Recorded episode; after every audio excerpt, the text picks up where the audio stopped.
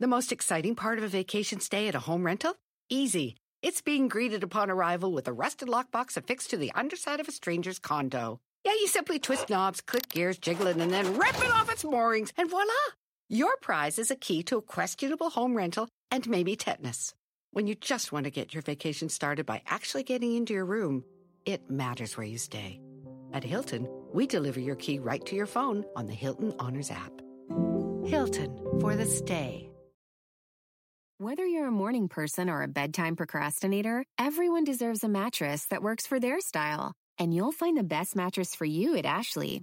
The new Temper Adapt collection at Ashley brings you one of a kind body conforming technology, making every sleep tailored to be your best. The collection also features cool to the touch covers and motion absorption to help minimize sleep disruptions from partners, pets, or kids. Shop the all new Temper Adapt collection at Ashley in store or online at ashley.com. Ashley, for the love of home.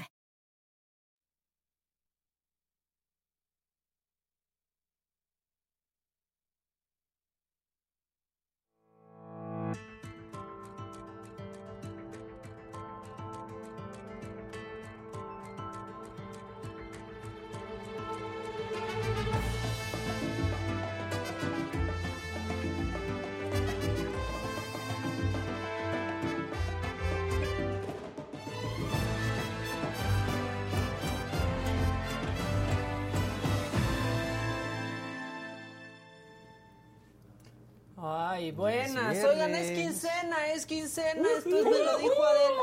No para nosotros. No, no es cierto, no sé. Pero sí es quincena. Hoy es quincena. Y es viernes, es más viernes, importante la ciudad está vacía ya. Está ahora sí, Sí, vacía. ahora sí ya se, se acabó lo que se daba aquí. De hecho, hasta venía en el segundo piso y volteé y dije, ay, me hubiera ido por abajo, ¿no? Y me lo ahorro. Y me lo ahorro, Sí, sí. está, vacío. Qué bueno, qué, qué bueno porque porque está lloviendo y cuando Además. llueve la gente Sí, ah, no sí. responde, no responde como debería. Bueno, buenos días a todos los que ya están por aquí. Yo ya estoy entrando a YouTube, ustedes ya están. Ya ¿Quién estamos aquí. Buenos En este ¿qué momento tal? somos Saluden. 114 likes. Van aumentando los likes, pero queremos más, más de esos likes. ¿Y Por quién favor. ya está conectado? Hola Diego Ibarra, buenos días señores, ¿cómo están ustedes? Hombres y mujeres, dice. Victoria Segura dice Díaz, Esther Romero, Magali López, Diana Jiménez, Gaby García. Un beso tronado de viernes. A todos, muy buenos ¿Qué- días. ¿Cuál es qué su plan para el fin de semana? Cuéntenos aquí en el chat. Marisol ya dice bonito ¿Cómo están día. ustedes? ¿Qué tal? ¿Qué, qué- qué- cómo pinta el fin de semana? Bien, muy darks. Muy pinta darks, muy Ya, Pero ya me les gusta contaremos. ese clima. Ah, ¿por qué? ¿Qué pasó? Vamos a hacer una cobertura especial. Ah, muy bien. Yo ya vi a Elvis. ¿Qué Te, tal? te- te escuché, pero A ver. que se, se te hizo larga. Está escuché muy eso, larga. nada más ¿Qué dijiste eso. pasó? Bueno, la, la película, mi maquita, la ¿Qué película. Te está- es muy temprano para O que sea, le Pero es que viernes. Al Maca no se le puede hacer Me eso. dormí. ¿De plano? Me desperté. No. O sea, no, pero tantito. O sea, pero no pasa nada, le sigues entendiendo. O sea, te puedes echar unas pestañitas, te permite la neta, eso. sí. Dura tres horas, o sea, prácticamente. o sea, sí, Dos cuarenta. Sí, dos horas con cuarenta. O sea, entré a las tres de la tarde y salí a las seis. Ah, es A que porque buena hora. cortos, ¿no? Claro. O sea, lo que pasa es que el principio está muy aburrido. No, o sea, en el principio no te cuentan nada, la edición está muy padre, ¿no? Entonces, pues a mí me encanta la sí edición. mantien- o sea. mantienes la atención justo por la Sí. edición. Pero este, a partir de que se cumple la primera hora es cuando ya la historia empieza a ponerse buena. O sea, si hubiera sido Maca que compra boleto para las 3, pues puedes llegar a las 4.20 y no... No, hay- porque sí pues te sí. pierdes como mu- mucho el planteamiento, pero de pronto, o sea, más bien, ¿le podrían quitar media hora? Sí. Fácil. 40 minutos, sí. ¿Y qué te pareció dos horas. Tom Hanks? Me hartó. ¿Verdad? Hablando ahí como un viejito. ¿Verdad? Se siente forzado su Sí. personaje. Sí. Pudo haber estado muy Parece bien como un hecho. Gepetto, y justo va a ser Gepetto, ¿no? Sí, exacto. Este, Tom Hanks está como forzado, pero ay, seguro lo van a nominar a un Oscar porque es Ay, Tom güey, Hanks porque es Tom porque Hanks, la claro. academia lo ama. Claro. Pero Este, Butler, el que hace a Elvis, él sí se lo merece. Está Sí, increíble, sí, sí. la verdad. Este, me encantó el final. O sea, la- hacen de pronto ahí, no, no se spoilea nada, ¿no? Ya sabemos que se murió Elvis, pero. Ajá. O sea, no, pero la mezcla que hacen de imágenes de la imagen real de Elvis con la actuación de Butler es Sí. padrísima. La cosa es que otra Ahora- vez no dejan muy claro, pues realmente cómo fue que. Pues porque a la fecha sigue siendo como una incógnita. Todo, Sí, todo es sí. esto. Ahora, a los dos yo les pregunto, ¿este actor que, que lo, lo terminan caracterizando o realmente nada más con pintarle el pelo negro ya da el look de Elvis. Sí, ¿no? lo da. O sea, te ¿eh? refieres como a que le pongan prostéticos, Ajá, etcétera. así. De No. grande, nada más. De grande nada más, pero de joven, o sea, es muy parecido a Elvis. Muy parecido Sí. a Elvis. Y además el vestuario está increíblemente bien hecho. Él lo hace muy bien. De hecho, no sé si aquí pasé un video, publiqué un video en mi Twitter eh, de él tocando la guitarra y cantando, y lo hace súper similar a como Yo, no lo he visto, pero yo ya vi algunas secuencias donde imitan, por ejemplo, situaciones de él bailando y todo este rollo que son idénticas a Idéntico, Elvis. el baile es espectacular. O sea, toda esta historia que pasó con Elvis, ¿no? Que se lo llevan preso por cómo movía la cadera, es Exacto. padrísima. Pero Aparte- sí podría durar mucho menos. Y, es, y es esta parte de verlo crecer este, en, un bar, en un barrio en donde pues hay pura gente de, De color. de color, de ¿no? Y cómo él realmente se inspira en escuchar el blues este, de, de esta gente y de ahí es don- donde él empieza a componer sus canciones. Y entonces la cosa era, pues como un chavo este, de piel blanca está Sí. tocando este tipo de música, está haciendo blues o está haciendo rock que tenía que ver más con la Pregunta, ¿la hija de, de, de Elvis ha dicho algo de la película? Sí, dicen que, o sea, dicen que fue muy similar a la historia de lo que realmente pasó con Elvis. O sea, que es, es muy fiel a lo que pasó este, Son en su vida. idénticos. la ¿Y no sale Forrest Gump? Ya ven que está que hace el crossover. No, y no sale nada de Michael Jackson, que fue su yerno después. Exacto. No se conocieron, no fueron, o sea, no se conocieron, pero bueno, pero de hecho creo que Michael Jackson, no sé, no sé si estoy inventando, creo que no, compró muchos de los derechos de Sí, la música sí. de. O, o todos, ¿eh? O todos, Sí, ¿no? según Sí, yo. ¿eh? No- y también, de bueno, de los Beatles también compró, pero Sí. de su suegro compró prácticamente todo. Está buena, ¿no? O sea, vale la pena ir a verla. Sí, no, y a ver, está súper bien hecha y es Baz Luhrmann y la edición es padrísima, Sí. ¿no? Todo el tratamiento de la imagen está padrísimo. Como muy The Great Gatsby, así sí, como... muy padre. Ahora, eh, si la comparas con otras este, películas biográficas, como Bohemian Rhapsody, ahí sí como que siento que no le llega. A mí me gustó más Bohemian Rhapsody y me gustó más Rami Malek como Freddie Mercury que Austin Butler como Elvis. Lo que pasa, no, yo, yo creo que lo que pasa es que acaba tratándose más de este cuate, más de su manager. Exacto. Porque la va narrando él, o sea, de pronto ni siquiera está saliendo Tom Hanks y él está hablando y Sí. está narrando partes de la historia y no ves a Elvis ni siquiera hablando, lo ves así como, ¿no? Sí, y Haciendo Pues es la visión cosas. del, del Sí. ganador, digamos, de esta manera, no Exacto. es tanto... Sí, pero a través de los ojos de quien se lo estaba Por eso, transando. por, exacto. por eso la visión del tranza es el que te está contando la historia, no te está contando Sí. Elvis su historia. Yo sentí que a fin de cuentas hacían, o sea, o hicieron ver a Elvis como un poquito eh, ingenuo, exacto. Este, y creo que eso le quita un poco de peso a la figura de, de Elvis. Sí. Ay, Pero no, bueno, qué bueno que la fuiste a ver, Maquita. Se murió el hijo de Lisa Marie Presley a los 27 años, hace no sé cuánto, pero no sabía. Es que ahorita me puse a googlear a Lisa Marie. 27. Ajá, nada más que no es del club de los Eh, 27. exactamente, No. exactamente. Este, sí, ¿cuándo pasó eso? Pues el nieto de Elvis, en el 2020. ¿Sabían? Apenas, No, pues No. es que No en sabía media eso. pandemia. ¿En el 2020 se murió? Sí, muere el hijo de Lisa Marie Presley y único nieto de Elvis a los 27 años. Órale. Ven cómo nada más por googlear uno se acaba este Se enterando de muchas cosas. Bueno, eh, pues eso, vamos a tener muchas cosas, muchas cosas hoy. ¿Qué hay en las entrepiernas? Rápido, una probadita. Oye, híjole, pues yo creo que sí vieron el video este que se hizo súper viral ayer de, de esta banda. No es K-pop, se llama Canto Pop, porque ellos realmente cantan en cantones y son de Hong Kong. No, durante un concierto este, en Hong Kong, justamente a uno de los miembros de esta banda le cae una, una pantalla gigante encima, una pantalla de 5 por 4 metros. Eh, el momento es espeluznante, al ratito les vamos a pasar el video y resulta que dos este, de los miembros de la banda y dos bailarines están eh, hospitalizados, uno de ellos de gravedad porque el momento realmente es impactante, le cae la pantalla y parece que lo parte a la mitad. Además también eh, en un concierto de los dos carnales en Michoacán, otro momento pues bastante raro e incómodo cuando le muestran este, a uno de los vocalistas una pistola, ¿no? Y él enfrenta a la persona que le está enseñando la pistola. Y bueno, además eh, Netflix va a estrenar un documental de Florence Cassés y sacó un segundo adelanto de Blonde, esta biopic de Marilyn Monroe, interpretada por Ana de Armas. Ay, así perdón. que Salud. pues eso tendremos en las entrepiernas el día de hoy. Muy bien, en deportes. ¿qué? Seguimos con la Dani Alves manía, por decirlo así, lo que ha estado sucediendo con el jugador brasileño. Eh, una propuesta que está manejándose ahorita en la Cámara donde se pide que la venta de alcohol en los eventos deportivos también va a poder ingresar Jimmy en esta situación porque supuestamente no va a ser solo que afecte a los eventos deportivos, sino también los espectáculos, pero nosotros nos metemos a los deportivos.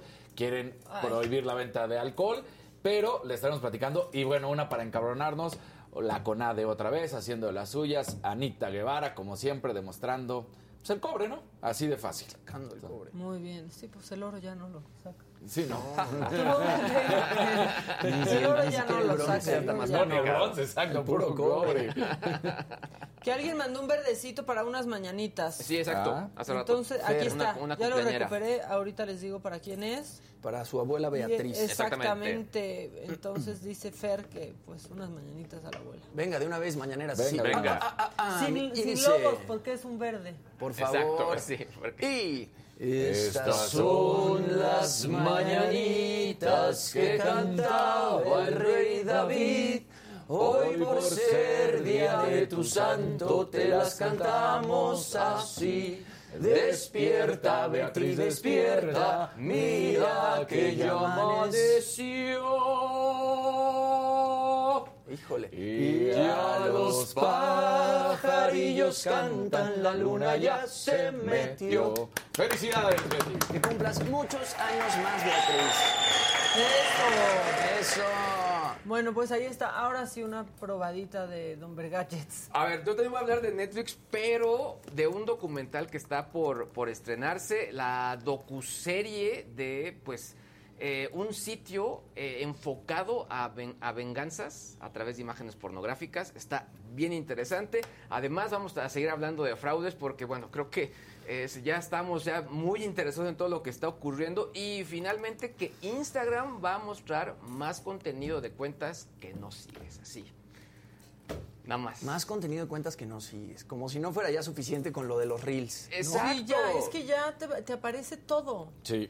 Yo termino por no enterarme de cosas porque me aparecen cosas y me, y me entero cosas que no me importan, o sea... Claro.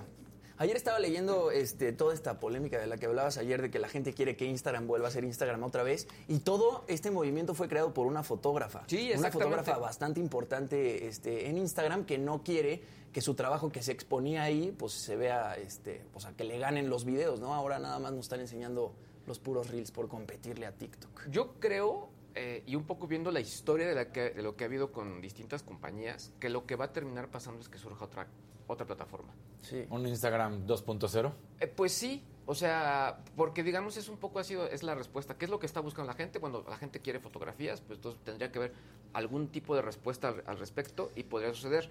Digo, ahí que le peguen o no, esa es, es otra cosa. Y es que es esa cosa de que te muestren contenido de personas a las que no sigues, porque eso es a lo que te metes a TikTok, a Sí. realmente descubrir este contenido. Instagram, pues tú quieres ver, ¿no? A la gente contenido que la- conoces. exacto, de tu círculo y ver si ya se fueron de viaje o ver si ya se van a casar o Sí, etcétera. exacto. Yo al principio le ponía eh, justamente en estos eh, eh, videos tachecitos, ¿no? Porque no, no quiero. Pero te siguen saliendo más, dices, no, ya. Sí, ah, y saben que es, esa, ese sistema de algoritmo está en otras plataformas. A mí me pasa eso en LinkedIn. Hay gente que digo, ah, Yo está- no uso LinkedIn. Está bien interesante lo que estás publicando para tu círculo, pero a mí, digamos, prefiero ver otra cosa. Entonces le pongo, no lo quiero dejar de seguir, pero no quiero ver ese contenido. Y me sigue apareciendo. Y es de, No nos hacen caso. No nos No hacen nos caso. hacen caso. En re- realmente el único que sí te hace caso y sí ves a quienes sigues y ya, menos el contenido promocionado es Twitter. sí, Sí, sí. Y son los menos los tweets promocionados ahí de Enrique de la Madrid. Pero Exacto. que se aparecía, Sí. se Pero, aparecía pero ¿sabes qué, Maquita? En. Twitter últimamente también ya te salen hilos de personas a las que no sigues. A mí A me mí- salen mucho hilos no, de personas a salen las que los no likes, sigues. ¿no? Porque exacto. alguien le dio like Ah, a alguien dio que like. Es que te sale y te dice, ah, Te Maca le gustó. Ajá, como a Maca le gustó un tweet de Luis y si tú no siguieras a Luis, es como, a Maca le gustó esto. Exacto. Y entonces dice, Ahora, pues igual y compartes la Pues de pronto un poco por el ejercicio de- de- del trabajo que aquí, que aquí hacemos, pues checo los trending topics, checo, a ver, nos- la otra vez me salió Chalco. Ah, bueno, pues ¿por qué es Chalco es trending topic? Entonces te metes a, a- a todo lo que tiene que ver Y con ya Chalco. ves. Pero ya ves y ves las imágenes que salen. O sea, en serio es porno. Sí. O Sí, sea, está es muy lo único que, cañón. que Twitter no sabe contra No, las otras no les plataformas, vale. ¿no? O Ahí sea, sí son sale... muy duros con otras Mira, cosas. si aquí Facebook nos bloquea por The Member, Sí, sí. o sea, Sí. claro que lo pueden hacer, es lógico. Pero bueno, no sé por qué no hacen nada al respecto. Sí, Twitter está Bueno. plagado. Ya veremos en el juicio. preparaste algo, ¿verdad? ¿De qué? ¿Tienes alguna pieza preparada o no? ¿No grabaste algo? ¿Una pieza? un reportaje, güey. ¿No hiciste sí. nada? ¿Por qué? ¿Para hoy? ¿No, ¿No grabaste nada?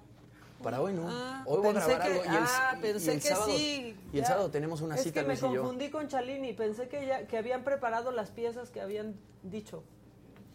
¿No? ¿No? ¿No están? No, yo voy a preparar algo hoy y mañana este, Luis y yo nos vamos a ir de excursión. Exacto. Ah, bueno. Pues. Y bueno, en, en la saga pueden encontrar, el, digamos, hicimos un, digamos, un seguimiento. Ustedes entrevistaron a Mr. Money sobre todo este tema Sí. de los Sí. montadeudas. Pues un poco lo que nosotros eh, hicimos ahora fue qué aplicaciones están identificadas como apps de montadeudas. Cómo trabajan, cuál es el modus operandi. Entonces también ahí lo pueden encontrar. Y bueno, también eh, Jonah se había aventado un- uno muy bueno de WhatsApp. O sea, por eso digo que el tema de los fraudes, Ya. creo que ahora sí Tú estamos muy interesados. preparaste eso y está en la sala. Ya está arriba. A ver si luego lo, lo pasamos acá. Exactamente, claro como que nos sí. Encargó la señora de la casa. Claro que sí. Ya está. Bueno, pues vámonos entonces a las entrepiernas. Venga. Perdón, me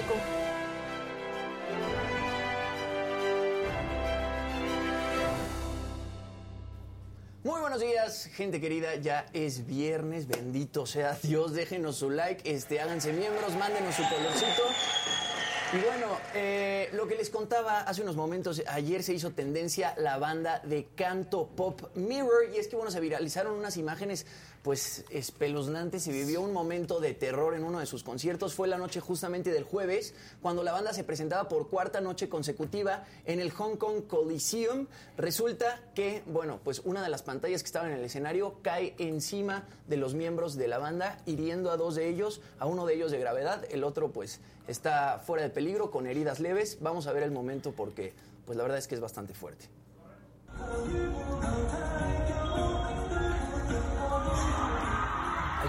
Ay, Parece que lo parte a la mitad. Nada más de suerte porque ahí está. No le da tiempo No, ni de no, no, voltear ay. y lo aplasta, no manches. pero parece que lo parte a la mitad, lo entierra en el escenario. horrible. Y bueno, ¿Y entonces? Bueno, según el South China Morning Post, se reportan dos heridos, como pudimos ver ahí. Primero le cae a uno encima, ¿no? Y es al que, el que debe ser de al que lo plancha en el exactamente y después la pantalla cae de lado y este pues aplasta a otro de los integrantes. Uno de ellos, que es al que le cayó eh, encima la pantalla, está herido de gravedad, tiene lesiones en el cuello y está en terapia intensiva. El otro dicen que está estable. El secretario de Cultura de Hong Kong dijo que uno de los cables que sujetaba la pantalla de 5 por 4 metros se rompió.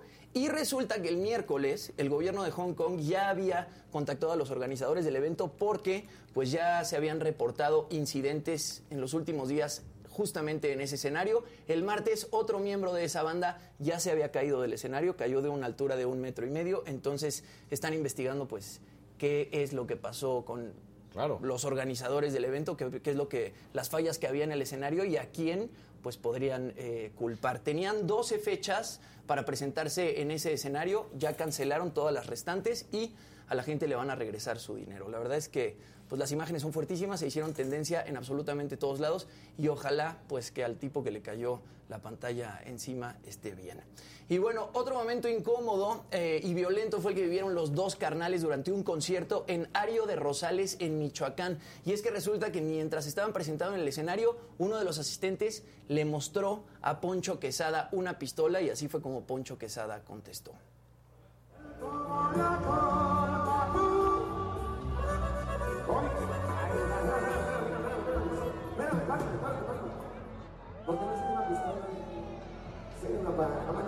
Viejo.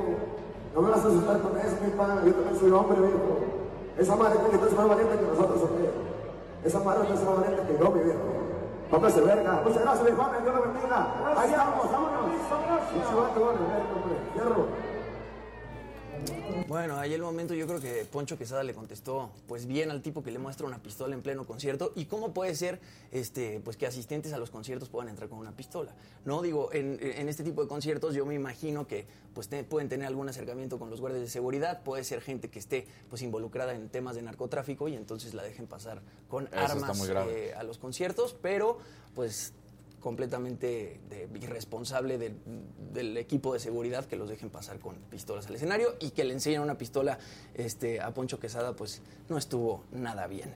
Y bueno, eh, después de todo lo que nos ha reportado Luisito eh, de Netflix, que ha perdido pues un gran número de usuarios en los últimos meses, parece ser que se están poniendo las pilas. Y es que antier yo les contaba aquí que adquirieron los derechos de Bardo, la nueva película de Alejandro González Iñárritu, que va a estrenar en el Festival de Cine de Venecia. Esa película va a estrenar a finales de año en Netflix y hay otros dos proyectos que llaman mucho la atención y uno en particular al público mexicano. Y es que ayer la plataforma lanzó un trailer del documental El caso Casés Vallarta, una novela criminal. Va a estrenar el 25 de agosto en la plataforma y bueno, va a retratar cómo se creó lo que todos conocemos como el gran montaje del siglo. Este documental está inspirado en el libro Una novela criminal de Jorge Volpi, que ganó el premio Alfaguara de novela en 2018, y además Jorge Volpi también coproduce y es que, bueno, eh, tenemos que recordar que fue el 9 de diciembre cuando todos despertamos con estas imágenes de la AFI, ¿no? Realizando un supuesto operativo en donde detuvieron a Florence Cassés y a Israel Vallarta acusados de secuestro. Y después se reveló que las imágenes habían sido una recreación de la detención. Cassés fue liberada en 2013, luego de un fallo de la Suprema Corte de Justicia, pero Vallarta sigue en prisión desde hace 17 años. Va a estar muy interesante porque el documental recorre México y Francia y habla con casi todos los implicados de la historia, con los familiares de las víctimas secuestradas, la familia de Vallarta, los padres de Casés, con la propia Casés, con Loret de Mola, que pues eh, se ha visto ahí involucrado. Y bueno, han tenido que declarar y ha salido bien librado. ¿eh? Sí, sí, sí, sí. Loret de Mola, Felipe Calderón, Sarkozy y Olga Sánchez Cordero. Estrena el 25 de agosto en Netflix y me parece pues que es un muy buen acierto por parte de Netflix. No lo hemos platicado aquí, Netflix es muy bueno eh, produciendo documentales, entonces 25 de agosto tendremos esta producción en Netflix. Y además ayer también lanzaron el segundo trailer de Blonde, la película biográfica de Marilyn Monroe, interpretada por Ana de Armas, va a llegar a Netflix el próximo 23 de septiembre y la verdad es que Ana de Armas se ve espectacular, va a retratar toda la vida de Marilyn Monroe, desde que era una niña hasta que se convirtió en una de las estrellas más emblemáticas de los Estados Unidos Está basada en la novela Blonde de James Carroll Oates y estará dirigida por Andrew Dominic. La verdad es que está bastante interesante. Ahí podemos ver a Andrew Brody, a Adrian Brody también, que forma parte del reparto. Y pues no sé cómo lo vean ustedes, pero las imágenes a mí me parece que Ana de Armas este, le da muchísimo, muchísimo. le da un aire muy cañón a Marilyn Monroe y toda, pues todos los vestuarios y la escenografía me parece que pues es, un gran acierto por parte de Netflix. Esta película también se va a presentar en el Festival de Cine de Venecia, entonces pues creo que Netflix está haciendo las cosas bien por el momento. Digo, ya perdió muchos usuarios, pero creo que se están poniendo las pilas para producir buenas cosas y quizá jalar a más gente a la plataforma. Y así las cosas, Maquita. Pues muy bien. Ahora sí. ¿Qué pasó? ¿Vamos con la entrevista? Perfecto, bueno, pues ya está, ya está, yo lo vi desde que llegué, Alberto Villarreal, seguramente lo conocen, eh, él está, la verdad, está bien chavito, desde los 18 empezó a hacer, pues pública su pasión por la lectura, se convirtió en booktuber, eh, que seguro todos quienes nos ven tienen algún booktuber favorito, su cuenta es arroba abriendo libros, ahí tiene 243 mil seguidores. Pero tres años después decidió él no solo hablar de libros, sino también escribirlos y justo por eso está aquí porque nos va a presentar No hay sed, que es de Editorial Planeta. Aquí no hay sed. Pues ya que pasa, ya estás por acá. Alberto, ¿cómo estás? Te vi, Alberto, llegando. Gracias. Hola, hola, hola. ¿Cómo estás, Alberto? Todo bien, ¿y tú qué tal? Todo bien. Muchas gracias, bienvenido. ¿Cómo estás? Todo bien, gracias. ¿Qué onda, Alberto? De Booktuber escritor. De Booktuber escritor, sí. Empecé hablando de libros en internet, quería como formar una comunidad de lectores. Súper chavito. Sí, a los 18, pero tengo casi 28, hace 10 años, entonces. Wow. Sí, y bueno, cuando me rompió el corazón por primera vez escribí mi primer libro, y ahora ya estamos en el quinto, que es además el tercer poemario. ¿Y qué sentías? ¿Que te ibas a morir cuando te rompió Sentía que me iba a morir, sí. Además, mis amigos ya estaban hartos como de escuchar mis historias de amor y la única forma que encontré como de sí, desahogarme ya no las a escuchar ni mi familia, claro, las escribo. Tuve que escribirlo. Y afortunadamente las personas conectaron con él. Bueno, siento que el amor y el desamor es como este sentimiento tan universal, ¿no? Y todos conectamos con... Eh, y fue súper linda esa primera experiencia con, con, él, con la novela y el poder como conectar con los chicos y poder hablar de amor y desamor y en las presentaciones llorar y en los clubes de lectura también, pues bueno, eh, descubrí que eso era lo que quería hacer como por el resto de mi vida y pues en esto, en eso estamos. Está padrísimo. ¿Cómo lo descubres? O sea, empezaste a leer de súper chiquito, supongo. Sí, lo primero que leí fue un cuento que se llama La cerillera de Andersen. Es una historia súper triste. Y yo cuando estaba pequeño pensé que leer era aburrido, pero con ese libro estaba destrozado, estaba llorando, sentado en el piso. Es un libro que me encontré en casa de mis abuelos. Y pues ahí descubres que leer no es necesariamente aburrido, que sí puede serlo. Sí, que no es para quedarte dormido, ¿no? Claro, sí puede ser aburrido, pero también puedes llorar y ser feliz y reflexionar y lo que quieras. Y ahí me empezó a gustar a, leer. Pero no había nadie a mi alrededor que leyera, entonces no podía como compartir lecturas con, con las personas. Y fue por eso que inicié en, en Booktube, para crear esta comunidad, recomendarnos libros y, no estar tan perdidos en ese mundo. Y era cuando los booktubers no eran tan eh, populares, ¿no? O sea, hace 10 años yo creo que fuiste, ¿qué? ¿De los primeros? Fui de los primeros. No existía una comunidad tal cual. Había algunas personas por ahí sueltas haciéndolo, sobre todo en inglés, no tanto en español. Em, pues sí, hace 10 años no, no existía tal cual. Fui, fui de los primeros y ahorita siguen como Booktube, pero además estamos como recomendando libros también por TikTok, ¿no? Como adaptándolos a otras plataformas y demás. Eh, pero sí, entonces ahorita tenemos aquí Noiset, que también es un libro que habla de amor, pero también es un libro que habla sobre el conocernos, el saber de, dónde venimos, también hablar de nuestras pequeñas muertes que vamos teniendo en vida, ¿no? Como estos momentos decisivos que nos marcan y, es un antes y un después en nosotros. Eh, un amor pleno que, bueno, te quita la sed, por eso el título de Aquí no hay sed. También tenemos por ahí unos haikus, que es como esta poesía japonesa para probar unas cositas nuevas, diferentes. Y unos epitafios que nacieron porque leí un epitafio que escribió Nicanor Parra a Gabriela Mistral. Y me pareció bellísimo cómo los epitafios pueden ser poesía también, ¿no? Entonces también me puse como ahí a experimentar con eso. Oye, y las también están padrísimas las ilustraciones. Sí, las hace Jos, que trabaja justo en el equipo de Planeta, es talentosísima. Eh, además ella me conoce a la perfección y, y, los collages, bueno, hacen match perfecto con, con el texto, me parece. Sí, padrísimo. Oye, Alberto, ¿y estudiaste algo que tenga que ver con eh, escribir? No, nada que ver, estudié mercadotecnia. Ok. Pero bueno, he leído sirve, muchísimo. Sirve, sí, claro. para publicar libros. Sí, para eso. Para escribirlo no tanto, pero bueno, he leído muchísimo y el, el, tener contacto con los escritores y estar yendo a ferias de libro y poder aprender como de ellos siempre me parece que es la mejor escuela. Porque ahora, por ejemplo, eh, en mi caso, a mí me ha costado un poco entrarle al tema de la poesía, ¿no? A mí me gusta leer novelas o me gusta leer este otro tipo de libros, pero eh, ayer que estaba leyendo tu libro de poemas, como que no sé, es, la interpretación que le das a la poesía, ¿no? La que hace que, te empiece a gustar eh, la poesía. ¿Por qué te empezó a gustar la poesía a ti? ¿Y qué referentes de la poesía son los que te hicieron interesarte por, por escribir poemas? Creo que todos mis acercamientos a los libros es por el corazón roto. Lo primero que leí fue a Jaime Sabines, tiene un libro que se llama Cartas a Chepita, que era, ellos estaban viendo como una relación a distancia y se escribían cartas porque, bueno, no existía el internet en, esos, en esas épocas. Y era como el te extraño y el te amo y el hay infidelidades, ya era un dramón el libro, entonces fue como mi primer acercamiento con, con la poesía las cartas y luego los poemas de Jaime Sabines. Eh, pero yo, no sé, Jaime Sabines me gusta porque me parece un poeta muy cercano, que no gusta este lenguaje rebuscado y es lo que intento hacer, como acercar a las personas a los libros y a la poesía, que no le tengan miedo, que no lo vean hacia arriba, sino que lo vean como algo que todo el mundo puede escribir y entender. Eh, también siento que la poesía es difícil porque las personas estamos acostumbradas a la novela, ¿no? Y, queremos leer la poesía también como si fuera novela, irnos rápido, sin a lo mejor releerlo o leerlo en voz alta o leer entre líneas. Entonces es un género medio complicado, pero que yo conecto muchísimo con él. Y además hay formas de escribir poesía, ¿no? O sea, hay, hay poemas que están hechos de, Exacto, hay métrica. La, poesía libre, que es lo que más, eh, que es lo que haces tú, porque no tiene esta ritma, no tiene cómo debe de seguir, ¿no? Estos Sí, justo, lo que yo hago es, es, poesía libre para romper como estas reglas y la métrica. Al principio del libro sí intenté como escribir soneto y escribir décima y tal y tal y tal, pero no sentía que era mi voz, entonces tuve que como matar los poemas y rehacerlos para como fluir un poco más y de nuevo acercar a las personas a los libros sin tenerles que poner estas reglas. Y no solo que se eh, aventuren a la literatura como lectores, sino que también se, aventuren en el proceso de escritura. Yo siento que eres una especie de romántico en la era del Internet. Completamente. sí, quizá y del TikTok muy bien que haya ese contenido en TikTok. Obvio, sí, yo creo que debe haber de todo. Entonces en TikTok, por ejemplo, a lo mejor les cuento, por ejemplo, haiku es algo que no se conoce muy bien en, de este lado del mundo, ¿no? No sabemos qué es, y lo vemos como tan cortito porque son tres versos, que parece algo tan sencillo, pero no lo es. Entonces también como tratar de contarles qué es un haiku y, invitarlos a, que pues, se avienten a leerlo. Oye, Alberto, algo que, que se vuelve también muy interesante ahora es que de pronto con todo el tema de los youtubers, la gente que empieza a estar haciendo o tiene cierta presencia en internet, pues ya, ya un paso natural es que ahora vayan a los libros, ¿no?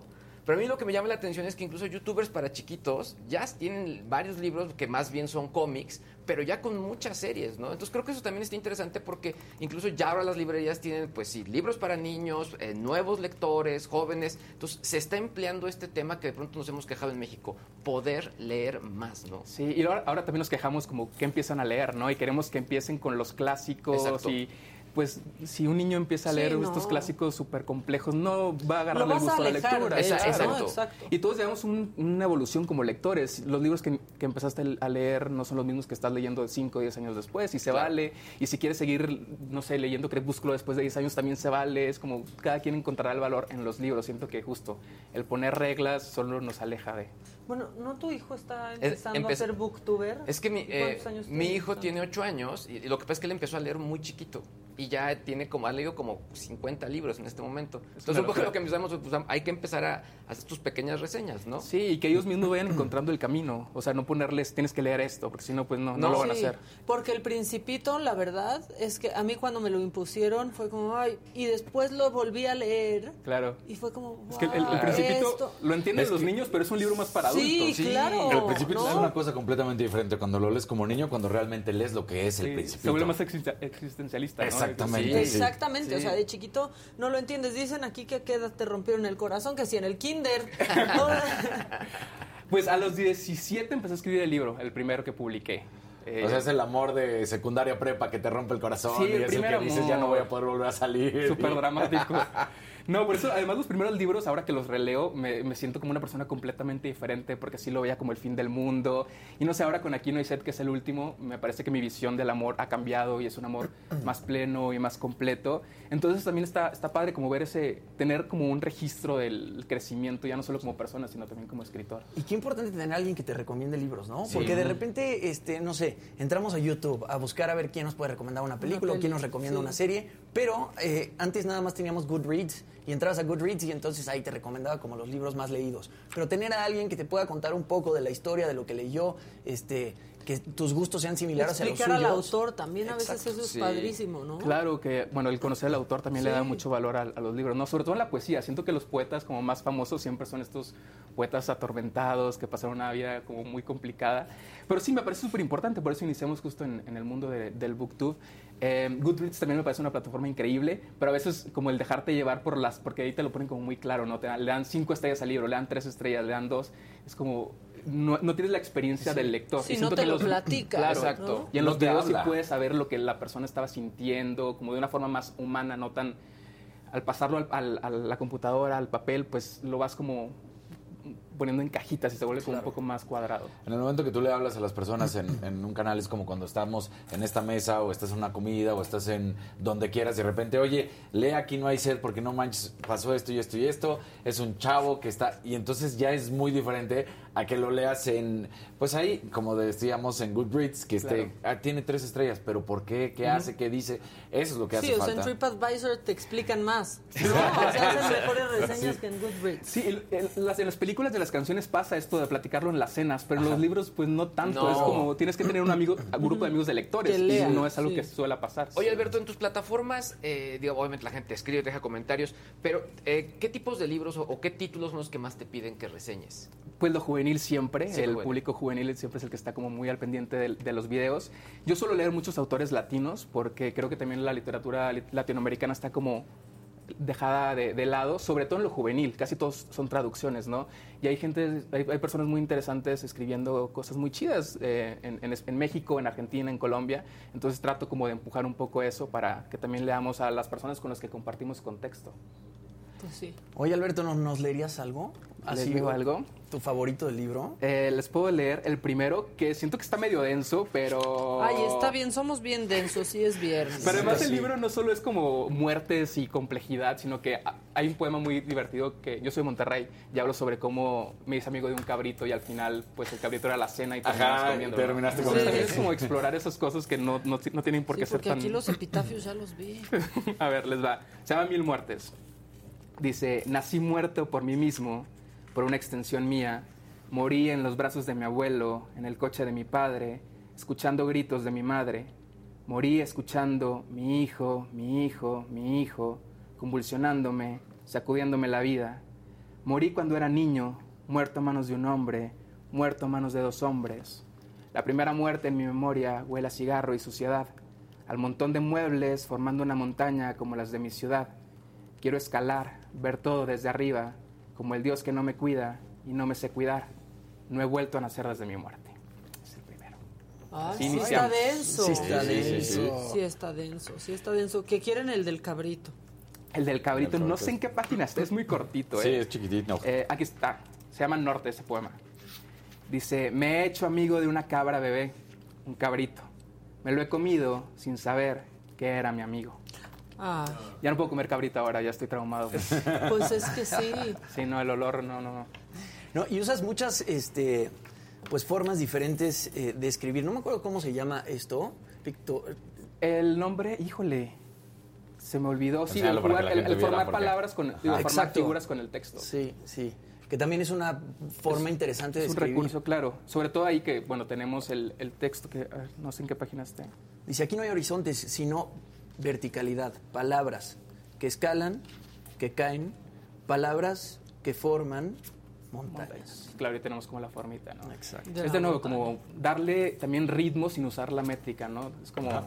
tener estas fluctuaciones. Oye, Alberto, y me dicen que este, cuando no escribes viajas, que te Sí, gusta, gusta mucho, mucho viajar. viajar Y y me escribir. imagino que también ha de ser una cosa que te, que te inspira mucho, ¿no? Estar viendo paisajes diferentes, estar conociendo culturas distintas. Sí. Eh, ¿A dónde has viajado y qué te han dejado esos viajes para escribir? Muchos romances también. El, el libro anterior a este hablo de las ciudades y como los romances que hay por ahí. Es como un homenaje a, a ¿Cuál los era amores. ese? Todo lo que dejas. todo lo que dejas cuando llegas y te vas. Eh, pero sí, siempre me preguntan que si tengo rituales de escritura y la verdad es que no. El único ritual, podría decir, es no puedo escribir en mi casa. Entonces tengo que estar o saliendo a cafecitos o saliendo de viaje. Padrísimo, ¿Verdad? ¿no? El, el trabajo Sí. ideal.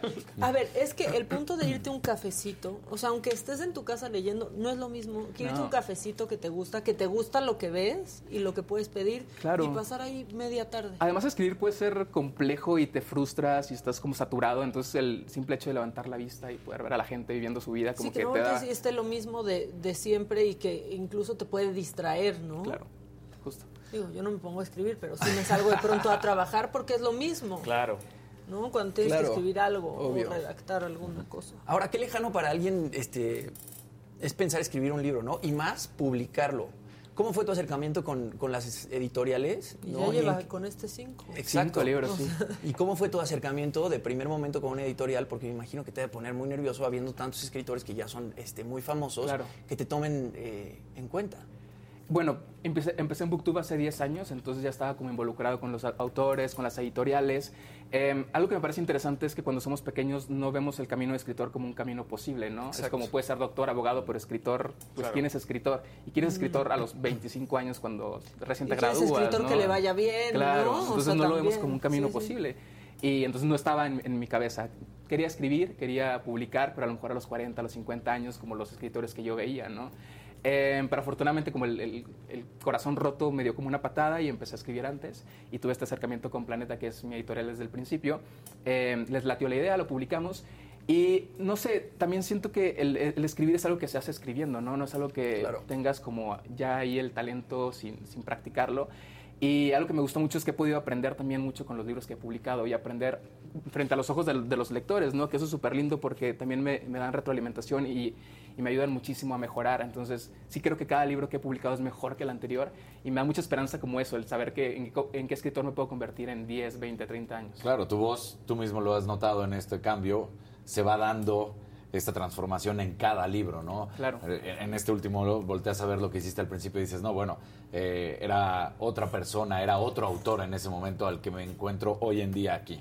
Sí, a veces tenemos miedo, ¿no? De compartir estos, estos primeros trabajos, pero bueno, eh, el negar como el camino tampoco está tan cool, ¿no? Todos Claro. llevamos un camino y hay que aprender a abrazarlo y saber que de ahí venimos y que los libros anteriores sientan las bases a, a lo que se va a publicar. Eso es lo que te iba a preguntar. O sea, tu primer libro, que fue muy chavito, ahora que lo revisitas, de pronto es como, ¡ay, no, no, No, no! quiero no, cambiar no, mil cosas. ¿Qué es esto? ¿Sí? Sí, obvio. Sí, ¿no? Pues te estaba- afrentas. tenía de pronto, 17, sí. 18 años cuando lo escribía. Estaba, o sea, era una persona completamente diferente. Sí. Eh, era la primera vez que escribía. Sí le tengo mucho cariño y sí hay cosas valiosas en el libro, pero si, lo, si tuviera la oportunidad de cambiar cosas, a lo mejor sí podría como meter manita. Claro. Pero yo eh, es que no sé. Yo, yo soy de los que opina que si no hubieras tenido ese primer libro, entonces tampoco serías la persona que eres hoy. Entonces, decir, me gustaría cambiar, sí, te gustaría cambiar con el hombre que eres hoy, pero no el, el adolescente, el niño que escribió en ese entonces, que necesitaba escribir eso y que necesitaba llegarle a los otros jóvenes que lo leyeron. Claro, además, bueno, creo que digo que me gustaría cambiar cosas, pero no es algo que que realmente haría, ¿sabes? Porque Sí, claro. además ese libro llegó a muchas personas y el cambiarlo es como también traicionar a los lectores de ese momento. ¿no? Claro, Es quitárselos Es cambiarles un poco. todo. Sí. Oye, eh, estamos hablando de lectores, pero también pues tú tienes seguidores y gente que te ve.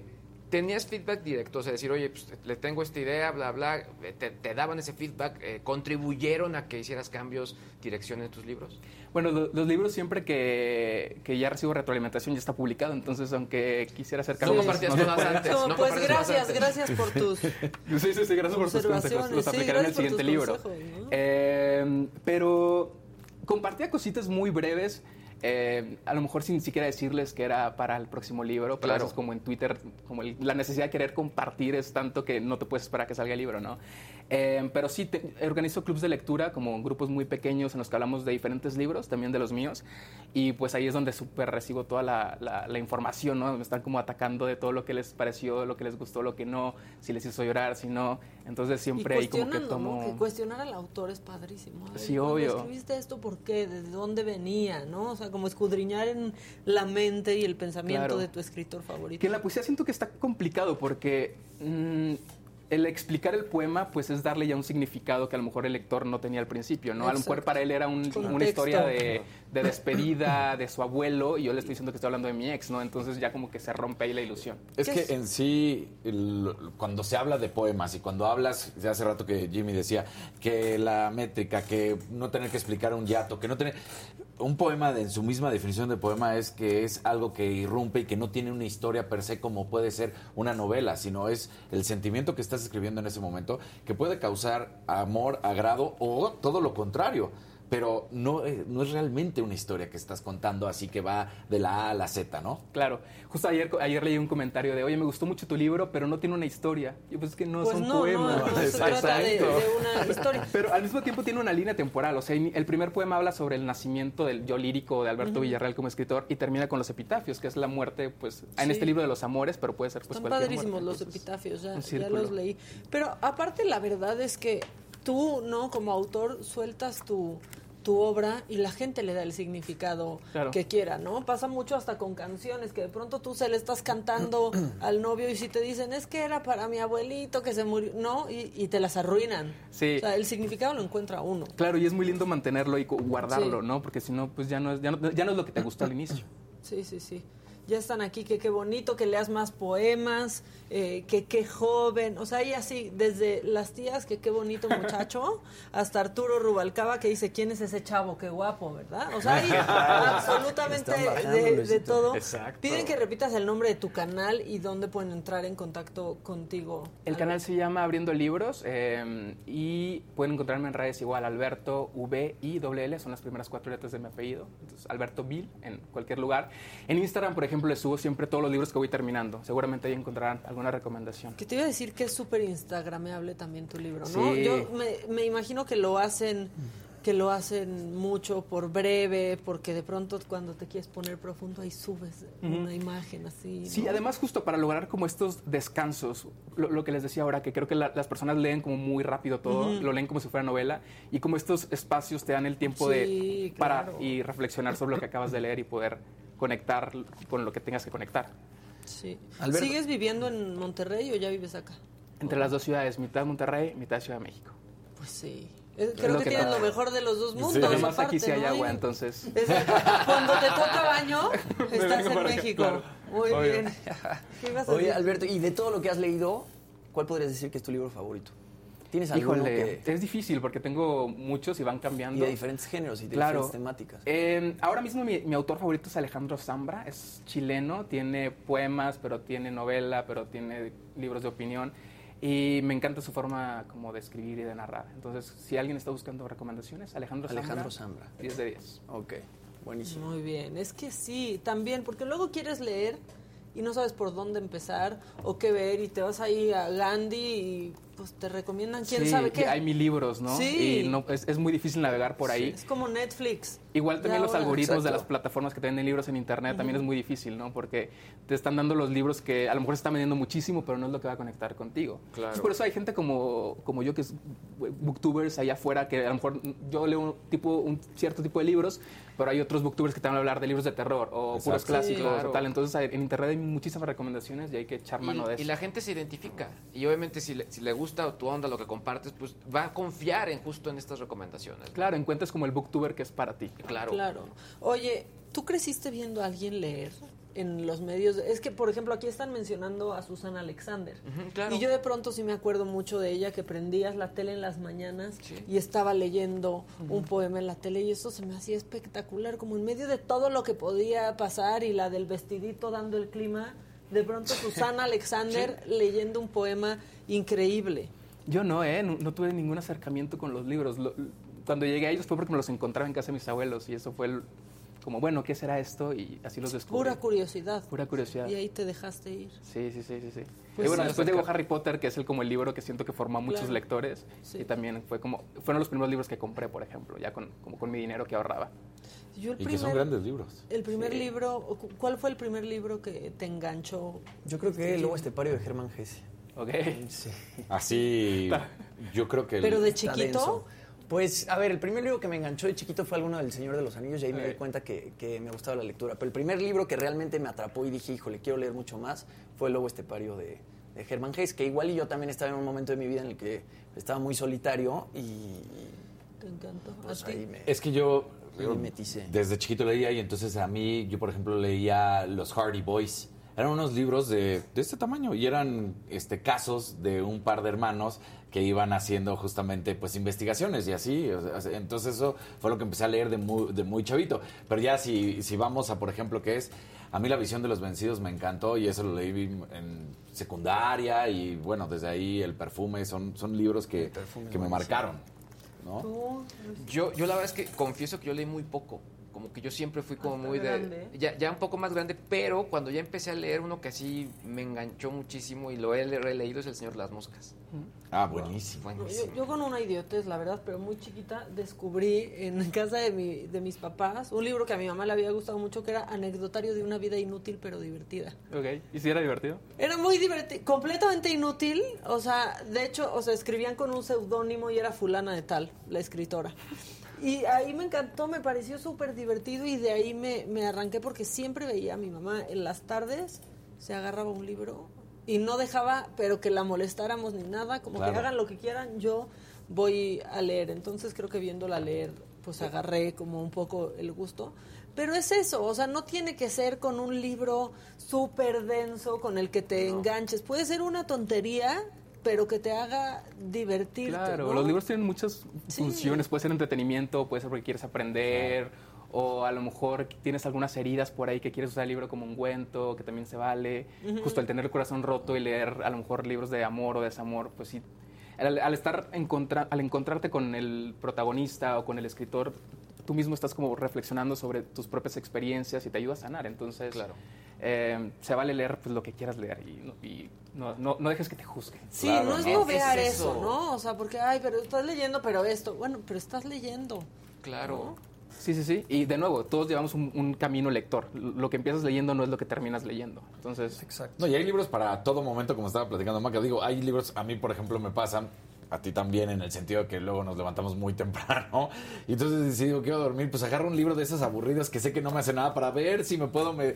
Porque donde agarras un libro que te engancha, ya de repente dices, ay, Eso sí. ya valió, Sí. ya me es quedé aquí. ¿eh? Querer llegar a tu casa o querer no tener nada que hacer para leer un libro porque te quedaste ahí. Yo confieso que yo, yo trabajé hace muchísimos años en Grupo Expansión. Entonces estaba leyendo, creo que era el 4 de Harry Potter. Entonces me faltaban como tres capítulos. Llegué a trabajar y me puse en un rincón para terminarlo porque no podía, ¿no? Y es bien padre estar enganchado con la lectura. sí, obvio. Igual, a lo mejor en la mañana que tienes 15 minutos, pues un poemario, ¿no? Claro. Que sabes que lo puedes cerrar en cualquier momento y no te vas a, no vas a sentir que pierdes nada.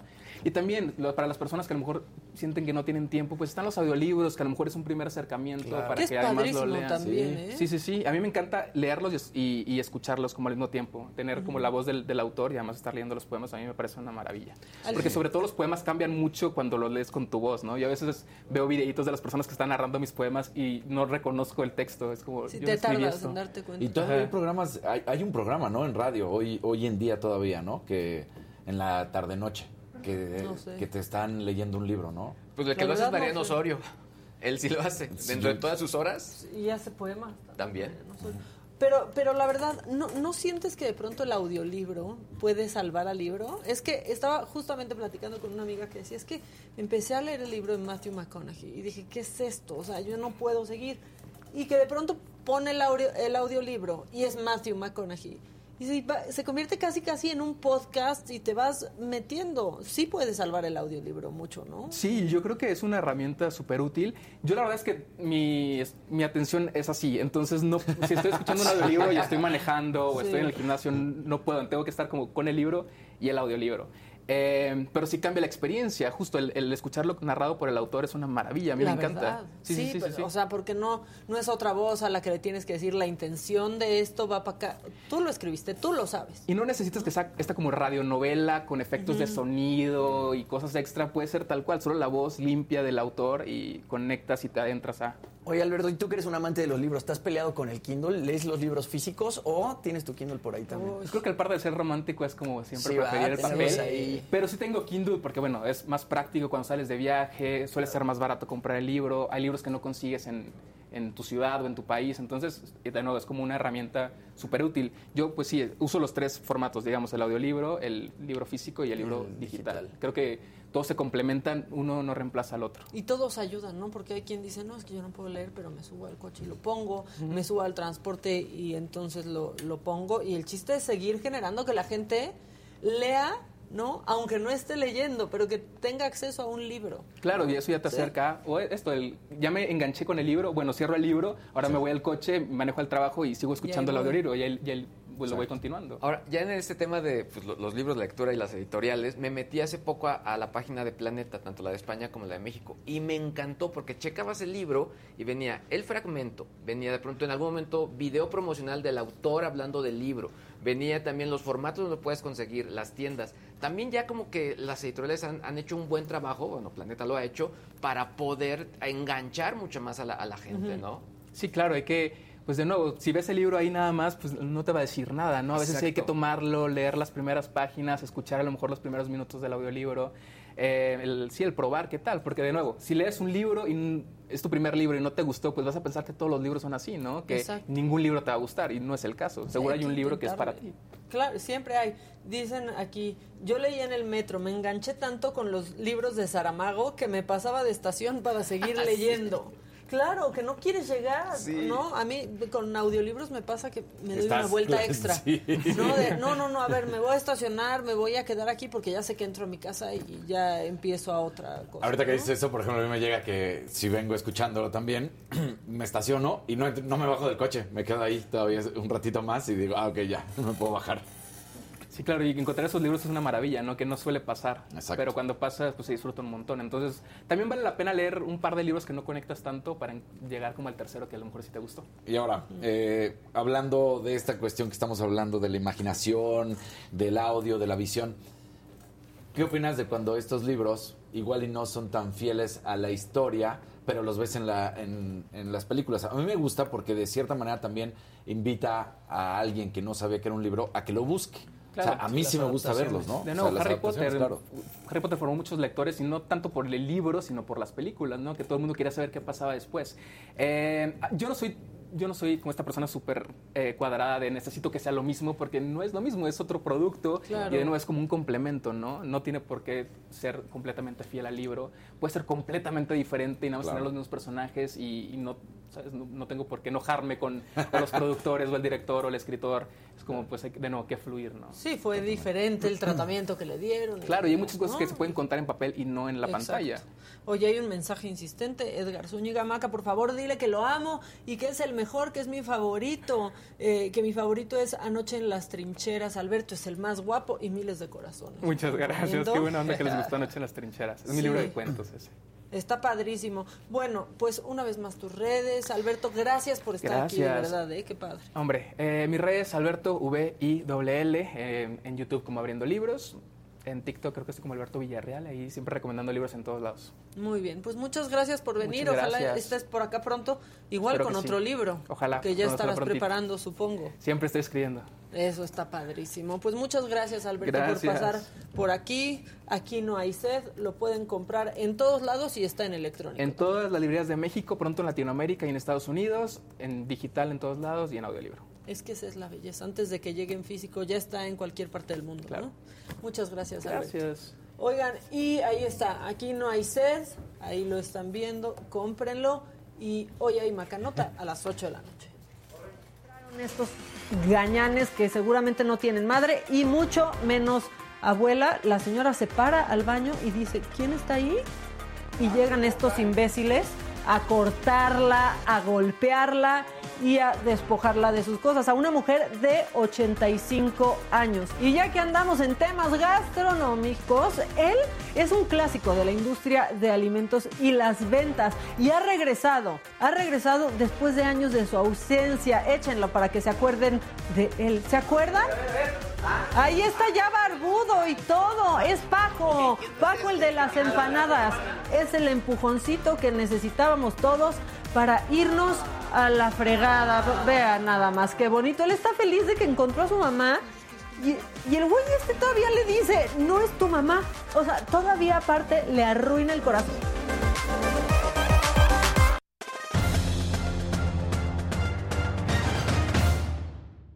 Ya estamos aquí listos. Muy bien, pongan su like, los estamos esperando, por favor. Toda la información que quieran que les sigamos platicando. Con el like, así de sencillo. Estaban bien clavados. Estaban bien clavados, bueno. estaban todo esto. Bueno, pues, ¿qué pasa con la Dani Alves manía? Pues sigue al 100%, ya se lo llevaron a comer tacos como no podía faltar. Y bueno, pues justamente también hay que decir que suben una foto ayer de Dani Alves, ahí está, porque en el Instituto Nacional de Migración ya le dieron su documento que lo acredita como residente en México para que pueda trabajar. Después de que se tuvo que ir, como bien lo habías platicado, Luis, cuando me preguntabas qué había pasado, que se tuvo que ir a la embajada mexicana en Guatemala, porque allá fue más rápido que hicieran los trámites que en nuestro país. ¿Por qué? Nunca se ha esclarecido, pero eso fue mucho más Básicamente sencillo. lo que me dijeron es que el protocolo indica que para tener visa de trabajo hay que tenerla antes de entrar al país. Entonces, No después. no después. Entonces, digo, es un poco la explicación, Eh, pero... claro, pues, entró y digo, salió para volver a... a- sí, Sí. ¿no? Entonces, bueno, pues ahí está. Eh, y ahora sí, est- e- esta información, mira, está causando un poco de, de ámpulas, pero a mí me parece que es correcto.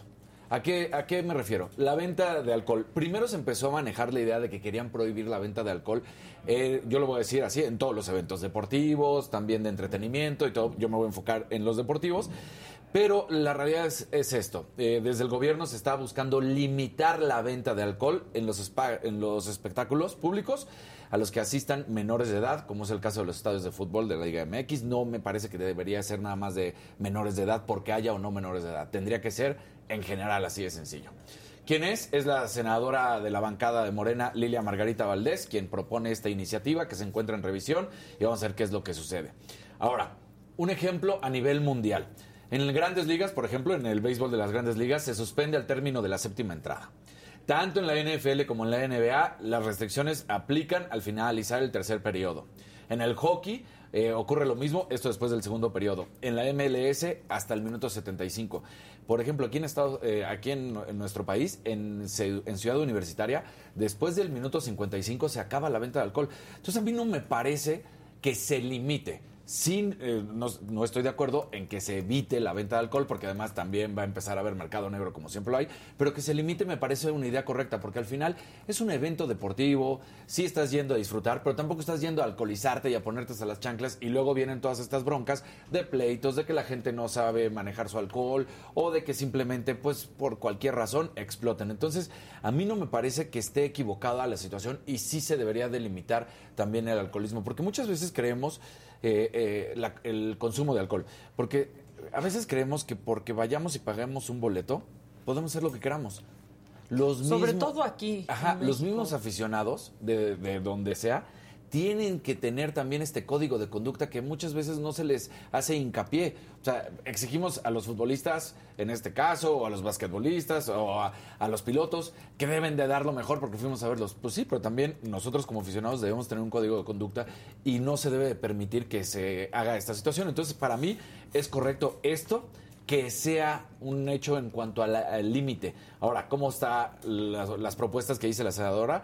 Eh, la venta de cerveza en los estadios de fútbol es un negocio multimillonario para las cervezas del país, sin embargo el consumo de esta bebida suele asociarse a conductas violentas al interior de los recintos deportivos. El conjunto eh, con el Ascenso MX, liga donde patrocinan a ocho equipos, bueno, habla justamente de esto y me parece que ahí es donde se equivoca. Pero sí la cuestión es, se debe de trabajar y legislar en la prohibición de bebidas alcohólicas en los estadios que permitan brindar a las familias seguridad, lo cual estoy totalmente de acuerdo, y vigilar un buen comportamiento de los visitantes y los locales, también estoy totalmente de acuerdo, para que pueda convivir ahora sí que las personas, porque lo venimos diciendo desde hace mucho tiempo, cada vez menos familias van a los estadios o a los eventos. Ya es más bien de adultos, ¿por qué? Porque no vas a poner en riesgo a tus hijos, porque no vas a permitir que pueda suceder algo. Entonces, a mí me parece que la- el límite de venta de alcohol es correcto y yo sí estoy apoyando esa situación. Pero aparte sucede, ¿no? En Ajá. muchas partes del En mundo. muchos, en, sí, pues, como lo decíamos, o sea, Sí, o en- sea, no entonces- es algo nuevo. no es algo nuevo. Lo que pasa es que aquí, en muchos estadios de nuestro país, se vende. Es más, termina el partido y se sigue vendiendo alcohol. Y así tendríamos, Sí, podríamos evitar casos como el de Gonzalo con Chivas, ¿no? De, ya, Gonzalo. Ya, Sí, Gonzalo. Sea, Gonzalo, te están viendo tus hijos, Gonzalo, era ese, ¿no? Era ese. Ya, te están viendo tus hijos, compónte, Gonzalo. Oigan, y bueno, para la discusión, eh, pues mira, es muy molesto que, y lo hemos platicado. ¿Con las de americano vas o con qué? No, es, eh, no, las de América. Bueno, pues sí, también. Sí, To- es, todo- que todo- es que la gente está exacto, escribiendo aquí que se englo- mancharon todo con se va a englobar. americano. ¿Qué es lo que está sucediendo? Una vez más, Anita Guevara demuestra que no tiene la capacidad para estar al frente de la CONADE y que una vez más la CONADE no tiene ni siquiera el mínimo interés en eh, apoyar a los deportistas. Eh, en esta ocasión son dos. Primero, la Federación Mexicana de Taekwondo se vivió un escándalo porque sus taekwondoines no llegaron a tiempo porque los querían hacer volar prácticamente dos días antes que tenían que llegar a Sofía. Entonces dices, ¿cómo es posible que quieran que lleguen a Bulgaria para competir y no tengan ni siquiera un día de descanso? Entonces un papá, eh, eh, Jorge Ochoa, que es padre de una taekwondoína, Georgina Ochoa, subió un video, aquí está, lo vamos a escuchar, está en su Facebook para que veamos todo lo que sucede y esto nos va a llevar a, todo lo demás, pero veamos lo que dice eh, Jorge Ochoa. Soy Jorge Ochoa, papá de Georgina Ochoa, una seleccionada nacional de la categoría cadetes. Estoy en Sofía, Bulgaria, en la arena Armec. Vine a buscar a mi hija porque se supone que hoy es su pesaje. No la encuentro por ningún lado. Ah, parece que no va a llegar a pesarse. Es casi, casi seguro que no va a llegar a competir mañana. Aquí, esta era la primera parte que nos estaba avisando. Esto era el miércoles, ¿no? Ayer, por supuesto, no llegó. No llegó. Y entonces vamos a poner el video. También lo vamos a cortar un poco porque el papá sí, pues da la autorización porque ahí está su hija. Pero luego empieza a grabar a otras niñas que también son menores de edad. Y entonces ahí vamos a parar el video. Pero el papá llega y dice: Pues por supuesto que mis hijos no llegaron. Mi hija, perdón, no llegó. Y entonces se perdió. Y vemos a la pobre niña montada en un llanto. Entonces aquí está el video de cómo llegan. Y el papá lo dice: Pues claro que no llegaron. porque no va a llegar a su competencia, ella no va a poder llegar a competir aquí al mundial porque ¿Cómo está la culpando? federación dice que está fuera de sus manos, pero ellos de ellos es toda la responsabilidad. Porque en, en primer lugar sa- iban a salir en un vuelo el día domingo, cuando aquí es un horario de 8 horas de diferencia. Iban a llegar el día martes por la madrugada, a pesarlos el miércoles y, y a pelear el, el jueves. Ni siquiera iban a tener un proceso de adaptación. O sea, eso era para que ellos estuvieran desde la semana pasada aquí. Hay unos niños que salieron desde el día. O sea, aquí, esta es la mamá. Entonces estamos viendo cómo el papá y la mamá, por supuesto, habían llegado con tiempo. Explica que los taekwondoines no salen a tiempo. ¿Por qué? Pues porque está mal planeado. Y entonces, ¿qué sale Ana Guevara a decir? Y esto es donde te empiezas a encabronar. Son imponderables que no se pueden evitar ni con bola de cristal. Aclara que las seleccionadas Valentina Díaz, Georgina Ochoa y Naomi Álvarez no pudieron participar al no llegar a tiempo para la ceremonia de pesaje. Pues sí son imponderables, porque al final del día, pues estas situaciones suceden. Pero, a ver, si tú planeas que viajen un domingo para, eh, para llegar a pelear un martes, pues por supuesto que es imposible. Tendrían que haber volado desde el viernes, jueves anterior, el sábado pero no un día a dos días de lo que va a ser los enfrentamientos, porque tienen que llegar, como dice la mamá, puede, puede haber un jet lag, puede haber que hay que aclimatarse, todo esto. Y los papás llegaron. Entonces, los, porque también están culpando a Lufthansa, porque dicen es que Lufthansa hubo una huelga y entonces eso nos afectó. ¿Y que la única aerolínea que vuela es Lufthansa? Sí, estuvieron varados en Frankfurt por varias horas, pero de Frankfurt a Sofía son 18 horas. Se pudieron haber rentado camionetas, irse en camionetas. Se pudo haber volado a través de otra de las aerolíneas. El chiste es que vuelve a hacerlo otra vez mal. 16, eh, 16 seleccionados llegaron a este mundial, 13 van a tener la posibilidad de participar, pero ya le truncó el sueño a una jovencita. Y de aquí, esto mismo que está sucediendo, pero ahora con la selección mexicana de fútbol americano que no ha encontrado la forma de viajar a Finlandia, donde se disputa la Copa Mundial. Así, entonces otra vez se vuelve a culpar. Es que Lufthansa, es que Lufthansa, es que es por ellos, porque no podemos volar. Aquí viene el dato para que también sepan todos qué es lo que está sucediendo no se han pagado, no se han liquidado los boletos y entonces por eso también se cancelaron. Si se hubieran liquidado los boletos desde un inicio, pudieron haber peleado. O si no evitaras y cancelaras todos los apoyos económicos como lo ha hecho y ponerle absolutamente todas las trabas, pues podrían buscar alguna otra manera de viajar y luego exigir el reembolso por estos boletos que no se pudieron utilizar. Pidieron el avión presidencial, le pusieron un tuit al presidente, bueno, también a Guillermo el Toro para ver si podía hacer algo, este, pero pues no pasó nada. No pasó nada y entonces estás dañando la carrera de deportistas. Ella, obviamente, ya le vale madres, porque así de fácil. Ella está pues cubriendo su carrera política, porque no se nos olvide. Y aquí están los errores Ay, de. pero ya qué carrera, ya, en serio está más quemada que... Claro, aquí está y vamos a hacer un recuento de los errores de Ana Guevara, una vez más, la administración que ha presentado. Por ejemplo, acusaciones de corrupción, mal uso de los recursos, procesos de selección poco claros y, por supuesto, la polémica de las 10 medallas eh, conseguidas en Tokio, que lo estuvimos haciendo un recuento de todo. Ella asume el cargo en diciembre de 2018 porque la nombró el presidente. Eh, supuestamente iba a estar de acuerdo a la cuarta transformación. Ya para febrero de 2019, la Secretaría de Educación Pública realizó algunos ajustes a los estatutos para que pudiera tomar el cargo, porque pues tienen preparatoria trunca y entonces tuvieron que bajarlo hasta la secundaria, cuando antes se necesitaba una licenciatura. Entonces, para que la señorita Ana Guevara pudiera ser eh, encomendada directora de la CONADE, Se cambió. Se cambió. Se cambió para que fuera secundaria. Están mínima. a punto de hacer eso con otra cosa que les voy a contar en el, en el macabrón, pero aquí está el tuit de Laura Sandoval. Dice, señora pre- señor presidente, perdón, eh, nos presta el avión presidencial para llevar a la selección femenil equipadas a Finlandia. Porfa, le aseguro que traen una medalla de oro, pero ocupamos el avión ahorita. Sí. Y pues no pasó nada. No pasa nada. Eh, aquí ponemos eh, más cuestiones que ha sido acusada de haber manipulado los requisitos para tomar la dirección de la Comisión Deportiva, como lo decíamos. Becas para los deportistas de alto rendimiento. La respuesta de Ana Guevara: no podemos dar becas por berrinche.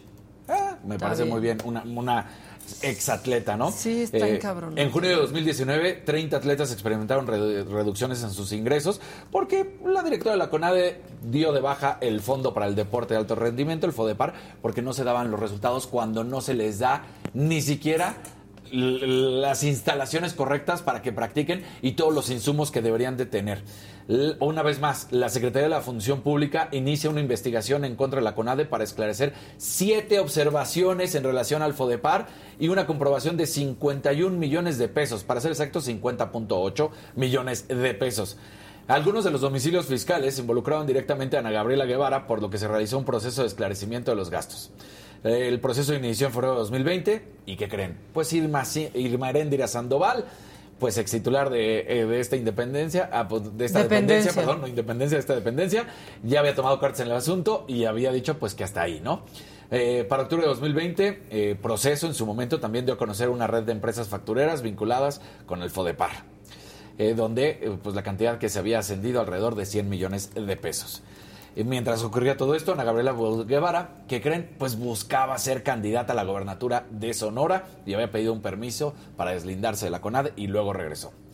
Eh, después, ¿qué más? Cerca de 788 personas, 288 que son del deporte convencional, 49 del adaptado, 81 deportistas, todos estos han sido afectados por la decisión de, el- de la eliminación del FODEPAR. Eh, a un mes de que se realizaran los Juegos Olímpicos, ya sabemos todos los problemas que se vivió con varios atletas. Aquí tuvimos con clavadistas, con ciclistas, para que no se nos olvide, Paola Espinosa, toda la situación, Jessy Salazar. Y luego las 10 medallas. Cuando se regresa con estas 10 medallas y se le dice, ¿qué pasó? ¿Dónde están las de oro? ¿Dónde están las de plata? ¿Dónde están las de bronce? Todo lo que habías prometido. La respuesta de Ana Gabriela Guevara, yo no competí. Esa fue la respuesta de Ana Gabriela Guevara. Pues claro que no competiste, porque es más, cuando tú competiste ni siquiera pudiste ganar el oro.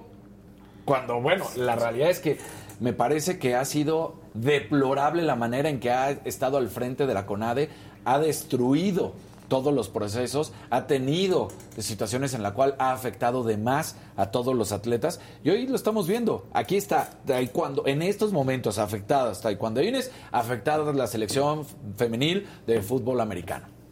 Y no hay respuestas más que este tipo de respuestas que da ella, ¿no? Pues, ¿qué se hace? Pues ni modo. Ay, son imponderables. No, no son imponderables. Cuando se hacen las cosas bien, Ni son berrinches. ni son berrinches. Cu- Cuando se hay una estructura, cuando se elabora un plan de trabajo, cuando se hacen las cosas de buena manera y no de un día para el otro, pues todo llega bien.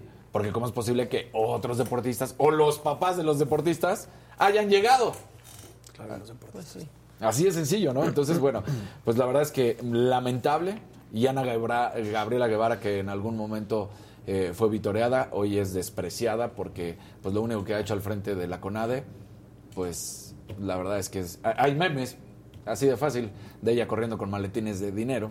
O sea, Mm, Deja tú los memes, hay investigaciones. Hay o sea, ya los memes como sea, hay investigaciones. Ahí están las ¿no? investigaciones, ¿eh? Lo hemos platicado una y otra vez de las investigaciones. De desvío de recursos, de tráfico de influencia. Eh, Es muy lamentable ver que una mujer que supuestamente veía por que lo que sea, mujer, hombre, eh, pero en este caso es Ana Gabriela Guevara, que una mujer que supuestamente era del gremio deportista, que supuestamente conocía a todos sus ah, compañeros, que ella había sufrido en su momento, pues una vez que llegó al poder, dijo, ahí se ven, yo quiero ser gobernadora de Sonora, yo quiero preocuparme por lo mío, yo quiero olvidarme de todos ustedes, no me interesa, no quiero saber nada. Y, y es un verdadero problema y además que les pidan a los atletas que se callen o les truncan la carrera y que tengan que salir atletas como por ejemplo fue Paula Espinosa o Jessy Salazar y jugándosela. Y una- que ya se retira, y que ¿no? ya se Paola retira. Espinosa, Paola ya está porque ya se y- fueron sus últimos Juegos Exactamente. Jesse Salazar, pues no se le pudo hacer absolutamente nada. El papá, el papá mostrando, ¿eh? además capturas de pantalla donde dice, no vayan a decir nada. ¿Por qué no van a decir nada? Claro que están afectando a deportistas. Y todo esto ha sido bajo el mandato de Ana Gabriela Guevara. Esto es lo que ha hecho desde que tomó la CONADE. Pues sí, eso ha pasado. Este, híjole. Bueno, es que se acuerdan que el presidente en las elecciones pasadas, que fueron muy grandes, había dicho que quien quisiera contender eh, por alguna candidatura renunciara para poderse concentrar en eso. Exacto. Lo debería decir otra vez, ¿no? Porque bueno. ya andan bastante Distraídos. eh, distraídos. Bueno, no- nada más nada más pensé eso. ¿Se acuerdan eh, que la semana pasada pues tocamos el tema pues de estos montadeudas que acaban casi extorsionando y acabando absolutamente con todo? Bueno, pues Luisito preparó una nota de las aplicaciones de préstamos de dinero que te estafan para que por favor no caigan, porque hasta las que piensan que son buenas son malas. Hey, ¿cómo están? Yo soy Luis y hoy con una nota realmente lamentable, sobre todo para gente como tú y como yo. ¿A qué me refiero? Bueno, a estas supuestas aplicaciones de préstamos que a lo que realmente se dedican es a extorsionar y de hecho hasta con fotos que sacan de nuestros equipos y luego las editan hasta lograr arruinar toda tu reputación con amigos y familiares. Te hacen pasar el peor momento de tu vida. Pero bueno, antes de contarte cómo trabajan estas aplicaciones criminales, te invito a que te suscribas a este canal, dejes un comentario a este video y me regales tu like. Arrancamos. Hace unos días en Me lo dijo Adela, mis compañeros platicaron con Mr. Money, quien contó sobre los montadeudas. Se trata de aplicaciones en donde pides dinero y te intimidan para pagar con intereses de una forma rápida. Ahora, una investigación de Rest of the World encontró 94 aplicaciones de préstamos express, las cuales son identificadas por la policía cibernética como posiblemente fraudulentas. Según comentan, el problema es que al descargar las apps piden una serie de permisos en tu equipo para acceder a información sensible, incluida tu lista de contactos. Una vez que te prestan dinero, a los pocos días te llaman para que pagues lo que te depositaron con intereses. Pero si no lo haces de forma veloz, comienzan a llamarte hasta 50 veces al día.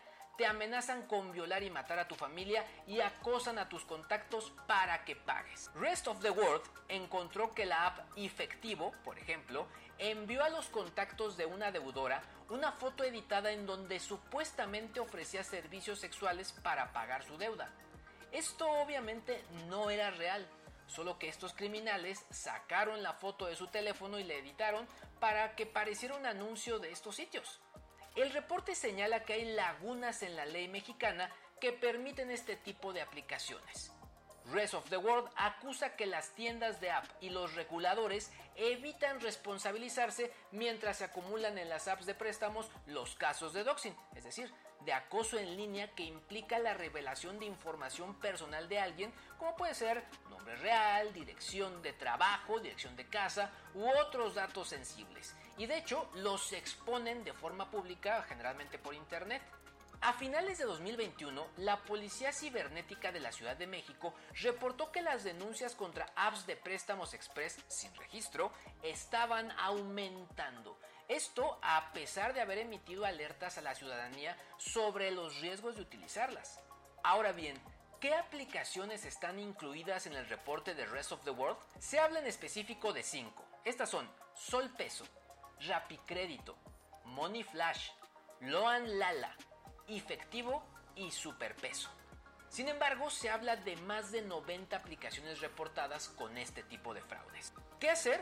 Bueno, mi recomendación es de plano no bajarlas, por más tentadoras que parezcan. Y si de plano te carcome la duda, busca el nombre de estas aplicaciones en Google y busca comentarios al respecto. Eso sí, no confíes en las calificaciones de 5 estrellas porque podrían ser falsas. De hecho, dale más valor a las de 2, 3 y 4 estrellas. Ahora, si caíste, lo que te recomiendo es levantar una denuncia formal ante el Ministerio Público y de inmediato desinstalar la aplicación. Se habla de casos más extremos, en donde incluso algunos especialistas recomiendan de plano que cambies tu equipo. Además, si fuiste víctima de estas aplicaciones y préstamos express fraudulentos, puedes denunciar en el portal de fraudes financieros de la Conducef o bien buscar asesoría en asociaciones como Defensa del Deudor, que da asesoría gratuita a las personas que experimentaron fraudes de este tipo. Cuéntanos si has sido víctima de estos extorsionadores o si conoces a alguna persona que lo haya sido.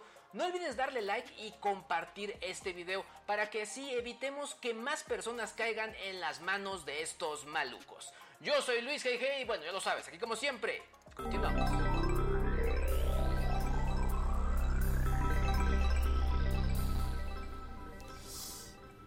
Muy bien, ¿Cómo Luis estás? Felipe. G al servicio de la comunidad. ¿Saben qué? Bravo. Y eso se lo comenté a Fer. Y digamos que, pues, Hasta la cabina te aplaudió por sí no, hombre. Es que Kevin algo quiere. Kevin algo quiere. Y no es dinero. Y no es dinero. Que para eso busques a los montadeudas. Acá dicen que a ella, Cas Luna dice, a mí me están molestando por una mujer que ni conozco. Ahora, ahí les va. Yo estuve checando eh, las interfaces de varias de estas aplicaciones. Y un poco lo que me impresionó es que varias de ellas son casi idénticas. O sea, ¿qué es lo que les quiero decir? Que seguramente hay un proveedor que se las hace a varios de estos. Sí, que es el mismo. Hay un negocio, hay un mercado Atrás. negro ahí para poder manejar todo esto. Está muy, muy fuerte. Lo que sí es un hecho, y pues como ahí les decía, y aquí se los he dicho siempre, no nos confiemos. O sea, en Internet, eh, si algo es gratis, el negocio es uno, y si se ve muy barato, pues muchas veces podría ser alguna situación que nos quieran ver la cara. Pero bueno, eh, arranco con una pregunta neurálgica para, ahora para ustedes, compañeros, y para, para toda la gente que nos está viendo en el chat y obviamente en este video de manera reproducida, eh, grabada. ¿Ustedes han sido víctimas, víctimas ¿De qué? Algún de- víctima. de algún- A ver que contesten. de algún defraudador o de algún fraude en internet o algún tipo de situación así? El de la visa de Estados Unidos. De la bueno, visa. yo no directamente, Paola. O sea, Uh. el de la visa. Que sale No, ahí en Google no. al principio. ¿Tu familia, alguien ahí, algún caso cercano? A mi hermano justamente también el, el de en medio le pasó con el de la visa también el primerito. Porque A, a ti sí, ¿no, Jimmy? Yo con en el banco, ¿no? En el marketplace de, de Facebook este, vendí una computadora una vez y llegaron y dice que me habían hecho una transferencia, yo ya me tenía que ir, le dije confío en ti y al final pues, la transferencia era falsa y además también a mí me han molestado mucho de Banamex. Este, con cargos no reconocidos que realmente no pues te están pidiendo o te, Ah, bueno, que eso te sí, piden tu sí te- número. eso sí llegan mensajes a cada rato de si reconoces, ese sí, eh, me llegan a cada rato mensajes. Si no reconoces este cargo de Banamex, y tú y yo así como, no tengo ni Banamex. Mi ¿De qué me madre que nos está viendo, por ejemplo, ella sí cayó Saludos, en este señora. rollo que le pedían el- la, la tarjeta y todo este rollo y obviamente no había tanta información en ese momento y sí, o sea, pues le metieron varios goles y pues estuvo muy, muy fuerte. A mí me tocó, les había comentado, este tema del, de- del robo hormiga y bueno, pues a toda la gente que, le- que le ha pasado, pues co- compártanos ahí en el chat eh, si ha tenido algún tipo de experiencia. Te voy a decir algo, ahorita que dijiste el robo hormiga, sí me pasó una vez, eh, pero fue diferente, no fue con, lo- fue con el tag. El tag de repente me llegaban, cuando yo tenía cuando yo lo tenía directo a la tarjeta de crédito, de repente me llegaban cargos de 10 centavos. Y de repente dije, ¿qué? Sí, Entonces, y de a 10 en poquito 10, no, ni dices ya se hace el nada. montón. Entonces cancelé, cancelé que fuera el cargo directo a la tarjeta, que es muy Justo. molesto que cada vez que renuevas o que le agregas saldo, te quitan nueve pesos. Y dices, ¿por qué? A mí me pasó lo mismo con el tag. O sea, porque tienes la aplicación en el celular, ahí tienes registradas todas tus tarjetas y si la contraseña que tienes para el tag no es lo suficientemente este, pues, complicada, entran ahí y de ahí pueden hacer cargos para otros servicios diferentes, no nada más para el Ahora, tag. ¿por qué les pregunto todo esto? Porque la compañía Avast eh, publicó una investigación donde dice que el 38% de los mexicanos ya hemos sido víctimas de algún tipo de defraudador. Es altísimo. Es Sí, muy alto, es ¿no? muy alto. Es muy alto. Y no sé si ustedes se dieron cuenta, pero a partir de la pandemia yo siento que esto aumentó. Yo, por ejemplo, normalmente eh, cuando arranca el confinamiento se frena mucho la información. La información que jamás frenó fue la de fraudes. O sea, eh, aumentó muchísimo. Ahora, la gente reporta fraudes románticos. Es decir, que no sé, alguna estafa basada en alguien porque pues, supuestamente se enamoraron, cosas por el estilo. Ah, eso pasa muchísimo, pero hay gente que incluso hasta viaja Sí, a otro país. Bueno, eh, está el documental este del Sí, de Tinder ¿no? Ahora, Sí. también está eh, que el no le pasó 35% de los mexicanos soli- eh, le hicieron una solicitud de alguien que creían conocer. O sea, hackearon a una persona. ¿Se acuerdan que Adela nos ha contado Ah, que de sí. pronto le escriben, oye, pues me puedes prestar dinero? Es y una bueno, persona que para nada le hubiera pedido Exac- dinero. exactamente, Si ¿no? les llega un mensaje de mi WhatsApp pidiendo dinero, no me hackearon. Sí soy yo, Sí, sí, no. soy yo. Ahora, sí soy y yo. si alguien les escribe y les, les eh, pregunta eso, díganle que les llame por teléfono. Para que ustedes puedan eh, comprobar. También, por ejemplo, me llamó la atención fraudes a partir de Amazon. O sea, que te dicen que son de Amazon, Ah. te piden datos para actualizar la información y pum, vale, te- es, es- es un fraude. En fin, está muy, muy fuerte, hay que tener cuidado. Aquí en Saga ya hemos publicado varios, varios eh, pues, artículos y, y videos con respecto a esto y creo que no lo vamos a dejar de hacer. No. Tratando de informar sobre todo de los últimos fraudes para que tengamos cuidado, porque en serio, cada vez el modus operandi cambia y se que- A mi papá le aprovecha. pasó uno muy raro. Que está cañón. que le quitaron su cuenta de Facebook, pero no hicieron, o sea, no hicieron mayor caso, pero fue una, de repente aparecía eh, una mujer y fotos, ya te imaginarás, tuve que mandar hasta la- el INE de mi papá para demostrar que era él, porque pues sí, de repente, además tenía todos los contactos de la familia, ¿no? Entonces ya con eso se pudo recuperar, pero fue muy raro porque no hubo como que más problema más que eso, como que le quitaron la cuenta y ya. Y uno de pronto, quizá como persona joven, este, se da cuenta más rápido de que lo están estafando, ¿no? Por ejemplo, a mí me llamaron de Banamex y me decían, no, que un número de folio y mételo aquí donde dice transferencia y realmente era una cuenta clave a la que Sí, me pedían que eh, depositara ahora- dinero. y Que a dices, una- "No manches". A una mujer mayor o a un hombre mayor quizá sería más fácil que Ahí caigan en les una va. estafa de El este tipo. último tipo de estafa que me quisieron hacer, me escribieron y dijeron, detectamos que alguien se metió a tu cuenta de Apple. Y yo, ah, caray, Vean los mails ¿Cómo? de donde vienen Entonces, las cosas. Empiezo a ver, se veía muy, muy real y me pedían, para que todo esté correcto, dale clic a este link. Ahí ahí- dije, no, esto Para no nada. es. Voy al mail, efectivamente, y no venía de algún servidor de Apple. Y dije, no, es esto que es un justo, fraude. o sea, te llega un mail, tienes que ver de qué correo, porque luego es hasta un Gmail. Sí. Instagram no te va a mandar un mensaje de un. Gmail. O sea, ninguna empresa seria te va a mandar eso. Pero sí hay que hablar de esto mucho porque, o sea, cada vez que hablamos de esto, ya hay mensajes en este chat.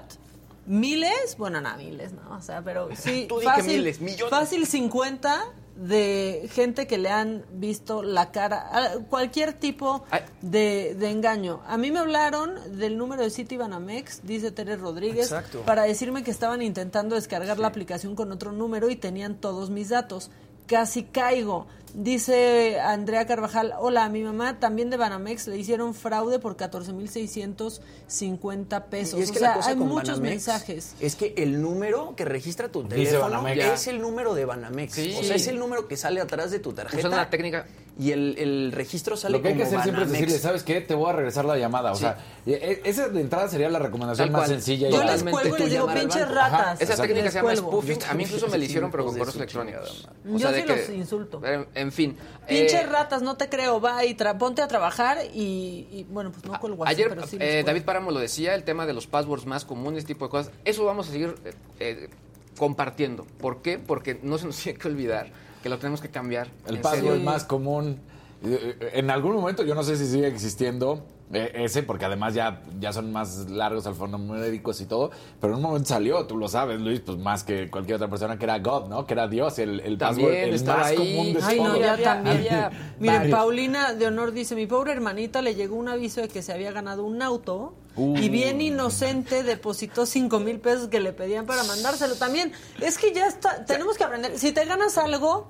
No, tie- no te piden nada. Si te ganas un premio de dinero, no te van a pedir que des dinero. Si acaso, porque los premios que son legales te descuentan los Claro. impuestos, Claro. pero no te piden que les des Mi lo- mamá tú los una vez impuestos. cayó así con Es las recargas de. Telcel. ¿Te acuerdas que te marcaban y te decían, no, te ganaste un coche, pero tienes que ir a comprar al Oxxo cinco tarjetas de Telcel de 500 pesos, darme el número y con eso ya te vamos a entregar el coche? Yo tengo la anécdota. fue, no. Ahí les va. Sí. Eh, me hablaron tal cual, que me había ganado un viaje. Pero que tenía que mandar, eh, poner crédito en unas tarjetas. Dije, no, pues no, estoy en mi trabajo, no puedo ir. Sí, o sea, no puedo que- ir. Y me colgaban. Y yo, ah, no, yo quiero mi premio. Y les marcaba. Les marqué como cinco veces. En algún punto me dieron la dirección. Hasta me fui a asomar a la dirección. O sea, no manchen, ¿Y o nada? sea, na- obviamente no era nada, o sea, te quieren Claro. engañar y te quieren ver la cara, pero en fin, oigan, este, ya para ir eh, cerrando, eh, recomendación de fin de semana y, sobre todo tiene que ver en tenor con, con todo esto, eh, Netflix lanzó un documental muy similar a estos que sacan con respecto a fraudes, internet, etcétera, etcétera, etcétera. Este se llama El hombre más odiado de internet y bueno, habla de una mamá que se dio cuenta que fotos de su hija se colocaron en un sitio Uy. web eh, a través pues, de una edición, eh, haciéndola parecer que estaba en un sitio porno, ¿no?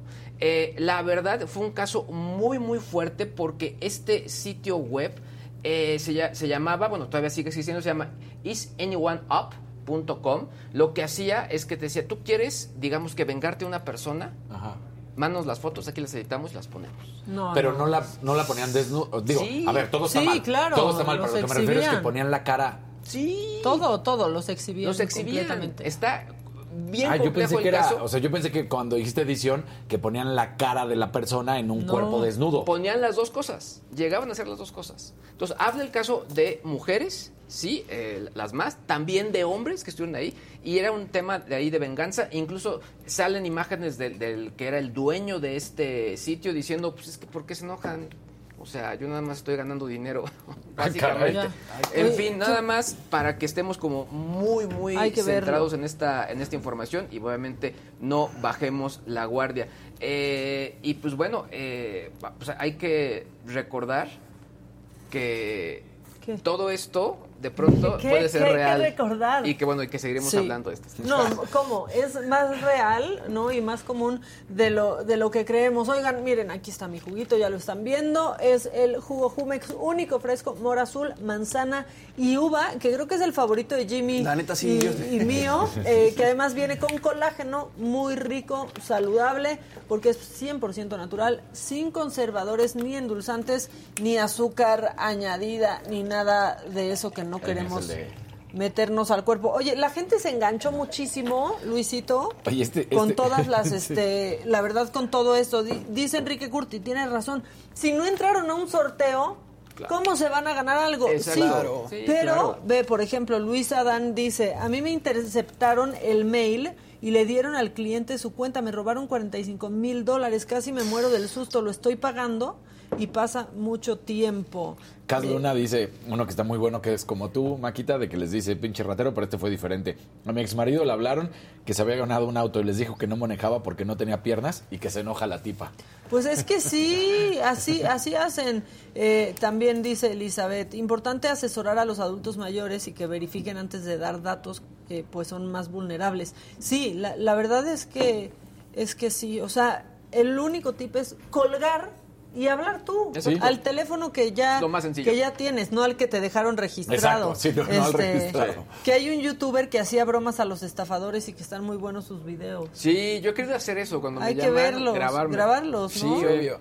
Stephanie Maganda dice, últimamente me han llegado mensajes de la oficina de correos con la leyenda, su orden se guarda en el centro de importación, solucione el problema aquí y aparece una liga. Que eso a veces sí pasa, pero solo pasa cuando pides algo. algo. Sí, Exactamente. claro. O sea, y ojo, ¿eh? O sea, por ejemplo, cuando pides algo que es, tienes que pagar algún tipo de impuesto en, en aduana y si lo pides, por ejemplo, a través de DHL, DHL te da la opción de en su página pagar eso con tu número de guía Sí. o bien, que es como yo prefiero hacerlo, se lo puedes pagar en efectivo al Sí, repartidor. tú les avisas, tú les dices. Tú les dices, ah, no, lo voy a pagar Claro. en efectivo y entonces se lo pagas en efectivo al repartidor y no hay necesidad de que metas tu tarjeta mucho, para mucho, mucho, nada. pedí una computadora y me pasó eso, pero me llegó, por ejemplo, un papelito de la oficina de correos, no fue un mail ni nada, un papelito donde decía que tenía que ir y fui a la oficina de correos, ahí estaba y sí, justamente se tuvo que pagar los impuestos y listo, se acabó. Eso fue todo. No, está mucho cuidado, Y mucho, en Instagram mucho está cuidado. pasando mucho. Ahorita están diciendo, Sí. en Instagram está poniéndose de moda gente que te agrega, pero para hacerte invertir en Bitcoin. Y justamente Eva, a la vez que ella es muy fan del programa, acaba de caer en eso y le hackearon su cuenta. Y muchas veces son cuentas verificadas de Instagram, que Sí, logran claro. robarse la cuenta verificada de alguien, le ponen ahí como Instagram Official Account y desde esas te friegan. ¿Saben que hay un Dice mercado? Kevin que, que a él lo, lo embaucó un tal Luis G.I.G. ¿Se acuerdan cuando Luis decía, buenísimo el Bitcoin, compren, compren, y luego, ¡uh! Para abajo se fue. Sí, es a cierto. todos se embaucó Luis Gage. No, jamás. Sí, Yo a yo todos. dije, Sí, ¿Cómo es el cierto. Bitcoin? ¿Cómo el Bitcoin? Pues va- iba subiendo, ¿eh? Pero ahorita ya perdió aquí medio Es que, patrimonio mira, de sí, Jimmy. seguro Luis tiene su mina de Bitcoin. Sí, claro. No, miren, en este momento está en 23.900. Después de que estuvo en 19.000, se va recuperando poco a poco, ¿eh? Poco a poco. No, sí, hay, hay que hablar de todo tipo de estafas que nos, que nos hacen o en las que hemos caído. A mí, a mí me estafó una gitana en Nueva York un día. ¿En serio? Un día sí, pero es que porque, a ver, bueno, Evita a la vez seguramente tendrá historias, pero vas caminando y se te acercan, Sí. ¿no? Y entonces como que se acercó, era cuando yo vivía allá y me empezó a decir cosas padres, ¿no? Y entonces la empecé a escuchar, y yo, pero yo iba caminando y seguía caminando Y después me, me dice, son 40 dólares. Y yo, no, ¿cómo? O sea, pero aparte te, te enganchas porque empiezan con cosas bonitos y bonitas y luego, give me your hand y ya y vas de idiota y le das la mano. Me empezó a decir unas cosas terribles y entonces yo ya quería saber más y luego me dice, son 40 dólares. Y yo, no, pues no, la verdad es que no traigo. No te preocupes, podemos ir aquí a un CVS y me compras cosas para mi hijo. Pero aparte, a estas personas a veces las van siguiendo Claro. Sí. otras personas que son mucho más peligrosas. Exacto, Y entonces porque- ahí entré al CVS, le firmé Sí, le 100 compraste. dólares. De co- y, y ya en ese momento como que dije, obviamente me está viendo la cara esta, esta mujer, pero me dio mucha compasión porque estaba comprando cosas de bebé. Entonces fue como, a ver, ya, Sí, me, pues. me está viendo la cara de su estúpida, pero, Pero- pues está comprando cosas de bebé. Ya, y me fui. O sea, y me dio un, un este un amuleto según ella y ya lo agarré y lo, lo, lo tiré en cuanto me dejó de ver y así me vieron la cara de estúpida. De estúpida. O sea, le hablé a mi mamá, me acuerdo y le dije, "Que me acaban de asaltar de una manera muy amable. ¿No? Porque pues eso es. Pero si no aceptas, ahí sí ya llega la banda este de malucos. De y, malucos, pues, de Malolandia. le tienes que De dar dinero porque Sí. decía, no, te Y ya acompaña es un de la cajero. manera como te lo tienen. Sí, o sea, me por decía, no, pero te acompaña un cajero. Y yo, no, no, no, es que no traigo de débito. Ah, bueno, vamos al CBS. O sea, y no te sueltan. Sí. Se van contigo ahí como los pececitos Y del después de que Nintendo. ya te había dicho cuán- quién sabe cuántas cosas. ¿No? Sí. Que ella podría de repente ir con un policía y decirle, oye, le di un servicio a la niña de Sí, estilo. o sea, ¿me tú le quiere tienes que pagar?" decir, no, no, no, desde que se acercan así, ya A mí me también. pasó eso en, en- algo similar, En pero en Italia Chicago con mucho. un taxista. ¿Cómo fue? Era pre-Uber. Eh, me- me- me- yo llegué a, a Chicago, me dijeron, taxi, sí, me voy con él, me subo a un, a un vehículo, y pues, pero era así como un tipo ya más Ajá, acá. no era un taxi, dije. Entonces, pues sí, o sea, me llevó, sí me llevó a mi destino, pero sí me bajó 100 dólares. Pues Y- es que sí. Y yo un poco yo estaba medio amedrentado de no, no, no, sé, no quiero ha- ha- hacer nada que pueda después ser peor, ¿no? Y dije, Sí. bueno, ya. Pero en fin, mucho Sí, sí, cuidado. sí, así hacen. Así hacen. Di- eh, alguien dijo que les pasó lo mismo. En Acapulco. eh, pero en Acapulco, Angélica Becerril. Este, así me hablaba mi ex, dice Gabriela este, Sepúlveda. Paulina dice, como el meme, Maca, me estás viendo la cara de estúpida. Así me vieron la cara de estúpida. Este, mi hermana se sacó eh, un Un premio en Liverpool y sí era cierto, pero no, que, no creía. Pero no le pidieron dinero antes. Exacto, que ese es el problema que te están diciendo. Es como, también alguien por ahí mandó mensaje, yo que tengo el iPad y creo que todos los que tienen Mac, no sé cómo le estén haciendo, pero te están mandando mensajes, no sé si en otro sistema operativo, pero por, porque en el Samsung no me pasa, pero sí en, en, en la, en el iPad, que te dice, oferta de trabajo, cuatro mil, ocho mil pesos diarios, no Ah, sé qué. que Ah, sí, ya me ha llegado. No lo he borrado por si se ofrece. por si sí, resulta que sí era cierto. Sí, aquí está el futuro. Me encanta cuando se ríen en la cabina. La verdad es mi cosa favorita. Eh, A ver, está entrando una que sí llamada. nos están escuchando. Exacto, que sí nos están haciendo caso, no como en Network. Hola, ¿quién habla? Hola, Victoria Segura. Hola, Victoria, ¿qué onda? Pues hablando sobre el tema de las estafas, dos. ¿Qué, A ¿A mi ti cómo te vieron? Ajá. No, a mí intentaron. Me hablaron. me la- un momentito. Uh, te Me hablaron para decir, me hablaron para decirme de Banamex de unos cargos no reconocidos que les dieron los datos para regresarme el dinero. Obvio les colgué. Porque eh, cuando tienes cargos reconocidos, tú tienes que detectarlo e ir al banco. Entonces, pues no den datos. Colgué y le dije, gracias, yo hablo al banco. Claro. Exactamente. Es que nos quieren ver la cara de estúpidas. Y hablando de gitanas, a mi suegra se la bailó una gitana. Es que digo. por... ¿Qué, qué le pasó? Dice que andaba leyendo la mano por las calles y eh, le dijo, para leerte la mano te tienes que quitar tus joyas. Y se las quitó y se las envolvió en una servilleta.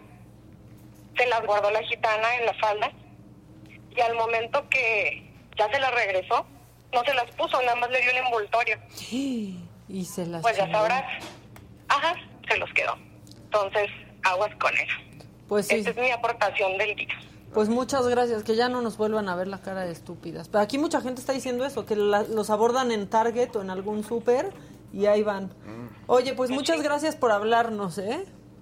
Hasta luego. los Un abrazo. amo. Igual, bye. Oigan, rápidamente. Zulami te dice esto, no manches, Maca, a mí me pasó acá en LA unas armenias pidiendo dinero con sus cuatro hijos chiquitos, le di 50 dólares y mi sorpresa fue que estaba su carro al lado de mí, un Mercedes-Benz mejor que el mío. Sí, es que sí Sí. pasa. Hubo una historia aquí de una señora, ¿se acuerdan? Que, que pedía todo el tiempo dinero y la fueron siguiendo, Ah, bueno. que estaba en un, Sí, en, en- en un metro y que la fueron siguiendo y resulta que tenía No casa y acuerdo. toda la cosa. Espérense, porque sí otra hacen eso. llamada. ¿Quién habla? Hola, ¿cómo están? Buenos días, soy Edith. Hola, Edith, ¿a ti también te vieron la cara de estúpida? Sí, en Nueva York. ¿Cómo fue?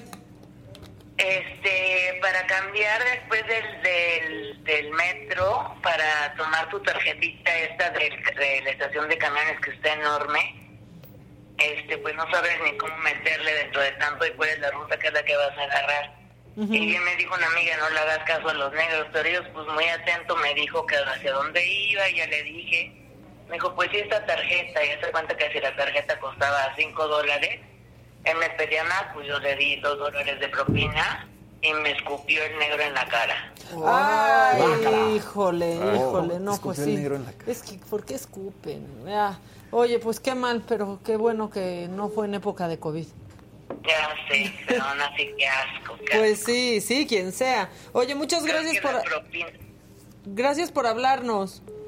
Igual, saludos. Bye. Yo nada más Ay, un- le les, les comparto el caso de un, un- un amigo cercano a, a nosotros, cayó en estas aplicaciones de montadeudas, pero entonces ponían su foto y lo ponían como si fuera pedófilo. ¿Qué amigo? Un, un- ¿Cercano a nosotros? a- bueno, a, a- a mi familia. Ah. Y la incluso, pero- Sí, aquí. incluso quizá algunos lo conozcan, pero bueno, el chiste Jimmy es que... Sirvent. Jimmy Sirvent. Pero es que está- eso es lo que nos dijo Mr. Money. que Está cañón. Como pedófilo. Y, y alguien acá dijo que le prestaron, que un amigo le prestaron 8 mil pesos y acabó pagando 240 mil. Qué, qué guay. O sea, pues sí, claro, porque te van, ¿no? Cercando y acaban con tu entorno y les hacen creer cosas, ¿no? Exacto. Este, hace poco llamaron a casa de mis papás fingiendo secuestro de mi hermana, se espantaron y cayeron, les bajaron 10 mil pesos que depositaron en el, en el Oxxo. Bueno, eh, ya llegaron los invitados, pero antes vamos rápido a lo macabrón, Vamos, vamos. para que haya macabrón y después ya platicamos con nuestros invitados.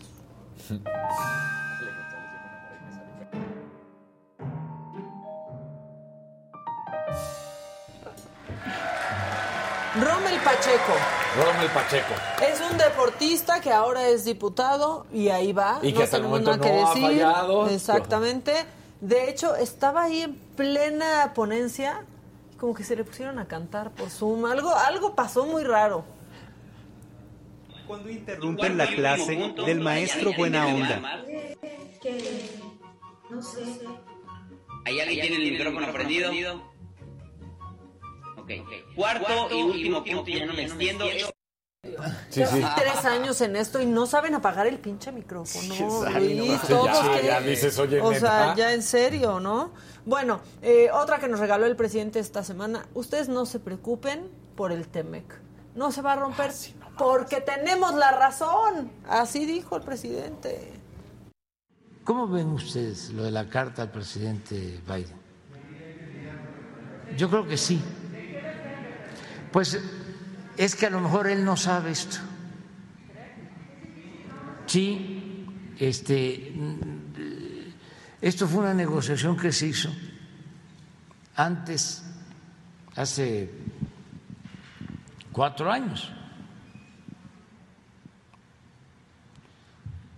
Y este y no conoce posiblemente los pormenores.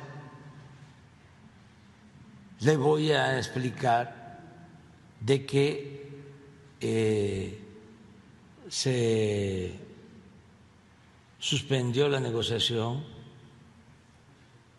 quiénes participaron, cómo fueron a consultar al presidente Trump y cómo él aceptó el texto. ¿Le hablará también de esta posición de abandonar el TLC si no dan marcha atrás en esta, en esta intención? No va a haber ruptura, eso se los adelanto. ¿Y por qué no va a haber ruptura? No solo porque tenemos la razón, sino porque no nos conviene, y no solo es México, no le conviene a Estados Unidos. Ya no es el tiempo de antes. Imagínense ustedes si en México ya se están haciendo auto, hay, eh, se están fabricando piezas. Híjole. Bueno, pues ahí está, y entonces se le va a mandar una carta. Y luego, eh, hace rato que platicábamos lo de CONADE, Casarín decía que se hizo una modificación para que Ana Gabriela Guevara pudiera presidir la CONADE. Ajá. ¿No? Porque, tiene secundaria. tenía- digo, llegó hasta más. la secundaria, Sí, ¿no? Porque la prepa es trunca, entonces. Tiene prepa trunca. Bueno, pues ustedes saben que para gobernar un estado, que, ¿cuál es el requisito? Tener, Principal. tener licenciatura, tener más de 35 años, me parece. Eh, Ser del estado que del quieres est- ah, gobernar. claro, vivir Sí, en claro. el estado, sí. Por lo menos haber tenido una residencia de no sé cuánto. Bueno, exactamente, ¿no? Porque Ajá. el jefe, o sea, aquí AMLO logró ser jefe de gobierno sin tener el tiempo suficiente viviendo en la Ciudad de México, pero ese es otro tema. Ahora les presento la ley NALE, que busca beneficiar a Morena en Veracruz, porque busca la gubernatura ella por, Ver- por Veracruz, eso, Ah, eso dicen, pero es de Zacatecas. Rocío Nale. Y esto dice el actual gobernador de Veracruz. No, esto sí, o sea, podemos decir que qué huevos tan azules. La Suprema Corte de Justicia ya dejó jurisprudencia al respecto. No necesita ser nacido en un Estado para acceder a los cargos públicos más altos en ese Estado, cargos públicos por elección de ese Estado. Y ya tenemos gobernadores que no nacieron en su Estado que están gobernando o que gobernaron debido a esa resolución. Yo pienso que todos los congresos de los estados ya tienen que sintonizarse de acuerdo a esa resolución de la Suprema Corte. O sea, eso es para Rocío Nale, porque ya el grupo legislativo de Morena en el Congreso de Veracruz presentó la propuesta para reformar la constitución local, que si se aprueba, pues va a reconocer como veracruzanos a aquellas personas que no nacieron en el Estado, pero llevan viviendo por lo menos cinco años. Exacto, que, que sí sucede. Por ejemplo, podemos ver hasta con Cuauhtémoc Blanco, es cierto, pero tienes que vivir, por eso hablábamos de residencia. Y Rocío Nale, encargada, que está Sí. en la Ciudad de México, Exacto. lleva todos estos años viviendo en la Ciudad de México, no pueden decir, ah, lleva cinco años viviendo en Veracruz. Pues no, porque has estado en la Ciudad de México, porque aquí está tu Ya cargo. le dicen la ley Nale, ¿no? Claro. Es una reforma para permitir que la Secretaria de Energía, originaria de Zacatecas, pues pueda buscar la gubernatura para el 2024. ¿Por qué? Porque actualmente la Carta Magna establece que solo podrán as- eh, aspirar a ser gobernador de, de ese estado aquellas personas consideradas como veracruzanas. O sea, en Veracruz Sí, permanece esa, esa ley. Haber nacido en Veracruz o ser hijo o hija de veracruzanos. Cosa que no es Rocío Nale. Entonces, por eso es que en el Congreso local están tratando de moverlo. No, bueno. Para que Rocío Nale, pero pues nosotros queremos azules. que, Se- que Sergio Gutiérrez se vaya, también es de Morena, Sí. es el gobernador. Bueno, ahora sí, ya tenemos invitados, este Jimmy. Chacho Gaitán de Sentidos Opuestos, Hugo de la Barrera de Magneto y Daniela Magún de Cava, porque vienen a hablarnos del 90s Pop Tour que anunció una nueva Que se fecha llena siempre. en la Arena Ciudad de México. Qué padre que venga Dani. Y además van a la Arena Monterrey el 7 de octubre. Qué padre que venga Dani. Me siento que no veo hace 20 mil años. Hola, ¿qué tal? Gracias. Gracias. ¿Cómo estás? Hola, ¿qué tal? Todo bien. Pásenle, pásenle. ¿Cómo estás, Chacho? ¿Qué onda? ¿Cómo estás? Benito. Bien, muchas gracias. ¿Cómo andas? Hugo. ¿Qué onda, mano? ¿Cómo estás, Jimmy? Mucho gusto. Bien, ¿Cómo ¿estás, Jimmy? Hola. Bien, ¿Cómo estás? ¿cómo ¿Estamos estás? al aire? Aquí vamos al aire, estamos al aire siempre. Sí, estamos, siempre estamos al aire. Ya no- sabes cómo debe Pero no importa, vente, vente, Dani. Muy bien, ¿y tú? Muy feliz de verte. Yo más, yo más. Oigan. Nos vimos mucho, muy seguido y luego nada. Y es que aparte también luego una pandemia. Cierto. O sea, Se también piensa en eso. Yo te veo en. Y también hubo una pandemia. También hubo una pandemia, sí se, acuerdan. Pero ya casi no, No, se bueno, acuerdan en el eso. noventas, ¿no? Están llenando y están triunfando muchísimo. Estamos felices, la verdad es que estamos muy felices. O sea, como tú dices, esos dos años sin nada en nuestra industria, digo, yo sé que muchas, sino todo el mundo estuvo muy, muy afectado. Pero pues a nosotros nos cerraron la llave así de... Y de Claro. golpe. Por- No, y, Todas. y ustedes, Sí, todo que el mal entretenimiento, están ¿no? eh, En al frente en el escenario, pero todo lo que está detrás, Cierto. la gente, Todo el crew. todos los crews, etcétera. Sí, cierto. La verdad es que es cierto y ahí lo que intentamos hacer, Cabal lo, lo, lo pudo hacer nosotros en Magneto también un poco, fue de hacer algo de streaming, ¿no? Los eventos que hicimos en, en on demand y en, en streaming para que le pudiéramos dar algo de trabajo también al- al- a, los crews. Claro. Pues sí estuvo rudo. Y se Ahorita extraña el público, ¿no? Ay, Uf. sí, durísimo. Sí, la verdad es que sí. Ahorita es una, es una maravilla. Eh, prácticamente en todos lados ya, se- ya los aforos están al 100%. Eh, ahorita en Morelia justo estábamos para hacer otra cosa nosotros y todavía en Morelia, por ejemplo, no. Ya lo están liberando. Ya no se les ha olvidado el COVID. Pero bueno, bien, bien contentos, ahorita muy contentos. O sea, estamos aquí para... Gracias por el espacio. ¿no? Por Para- favor, es su casa. Para anunciar el 1 de septiembre. No Sí. Primero de septiembre, Arena Ciudad de México. Bueno, va a ser una fiesta total. Y bueno, es la La 16 décimo- decimosexta Arena Ciudad de México. Exactamente. El 90. Y qué escenario, ¿no? La Arena Ciudad de No, México es espectacular. Este, no sé, o sea, cu- cuando ves videos del 90s Pop Tour en la Arena Ciudad de México es una locura, ¿no? Gente que lo ve desde hasta, hasta, hasta, hasta arriba y gente que lo ve desde hasta abajo. O sea, es un escenario muy complejo y muy, muy completo, gigante. ¿Y sabes qué pasa? Que el que está hasta abajo y el que está hasta arriba y los que estamos en el escenario, todos igual. gozamos. Es que de verdad, y, y es de lo que Y estábamos es hablando. interminable, aparte. Es interminable. Es padrísimo, Es que es padrísimo, es- sí. es- yo creo que se ha vuelto como como una gran, o sea, como una salida, ¿sí me entiendes? Como Es una Es una fiesta. Sí, es- totalmente. Como ir de antro. ir de sí. antro, como, pero, pero, pero siento que mejor porque estás ahí, estás escuchando la música en vivo. Yo veo, o cuando van mis amigas que van en grupo, en bola de amigos, digo, ¿cómo quisiera yo estar ahí Claro. abajo? ¿No? Echando unos drinks y bailando y cantando. Y esta arena, o sea, yo sé que todas han estado mu- muy bien, pero siento que esta, esta va a estar muy brutal porque el elenco eh, se une ya con nosotros Garibaldi, que Claro. no sé sus canciones lo que son. Que todos sí, nos la es- sabemos, queramos o no. O sea, eh. Ventanita, este, Sí. banana, o sea, son la muy bolita. Sí, todas. Y es cuando O estamos sea, hablando de fiesta, en todas las fiestas ah, terminamos todos bailando la Eso, ventanita. la y- bolita que sube y Sí, que baja. Y. Caló está otra vez con nosotros, padre. que se había ausentado, que es divertidísimos. Y luego tenemos símbolo. El símbolo el también. símbolo, que estuvo la arena pasada con dos canciones nada más. Pero el símbolo era una bomba, o Claro, sea, sobre todo son canciones que escuchas y que lo único que quieres es bailar y pasarla bien y reírte. Y creo que la gran diferencia de cuando había reencuentros de agrupaciones, pero que era un solo grupo, pues ibas como al concierto, pero no terminabas. Y esta, lo que estábamos haciendo ahorita, si es una fiesta, si es una salida, es echar desmadre desde la primera rola hasta la última.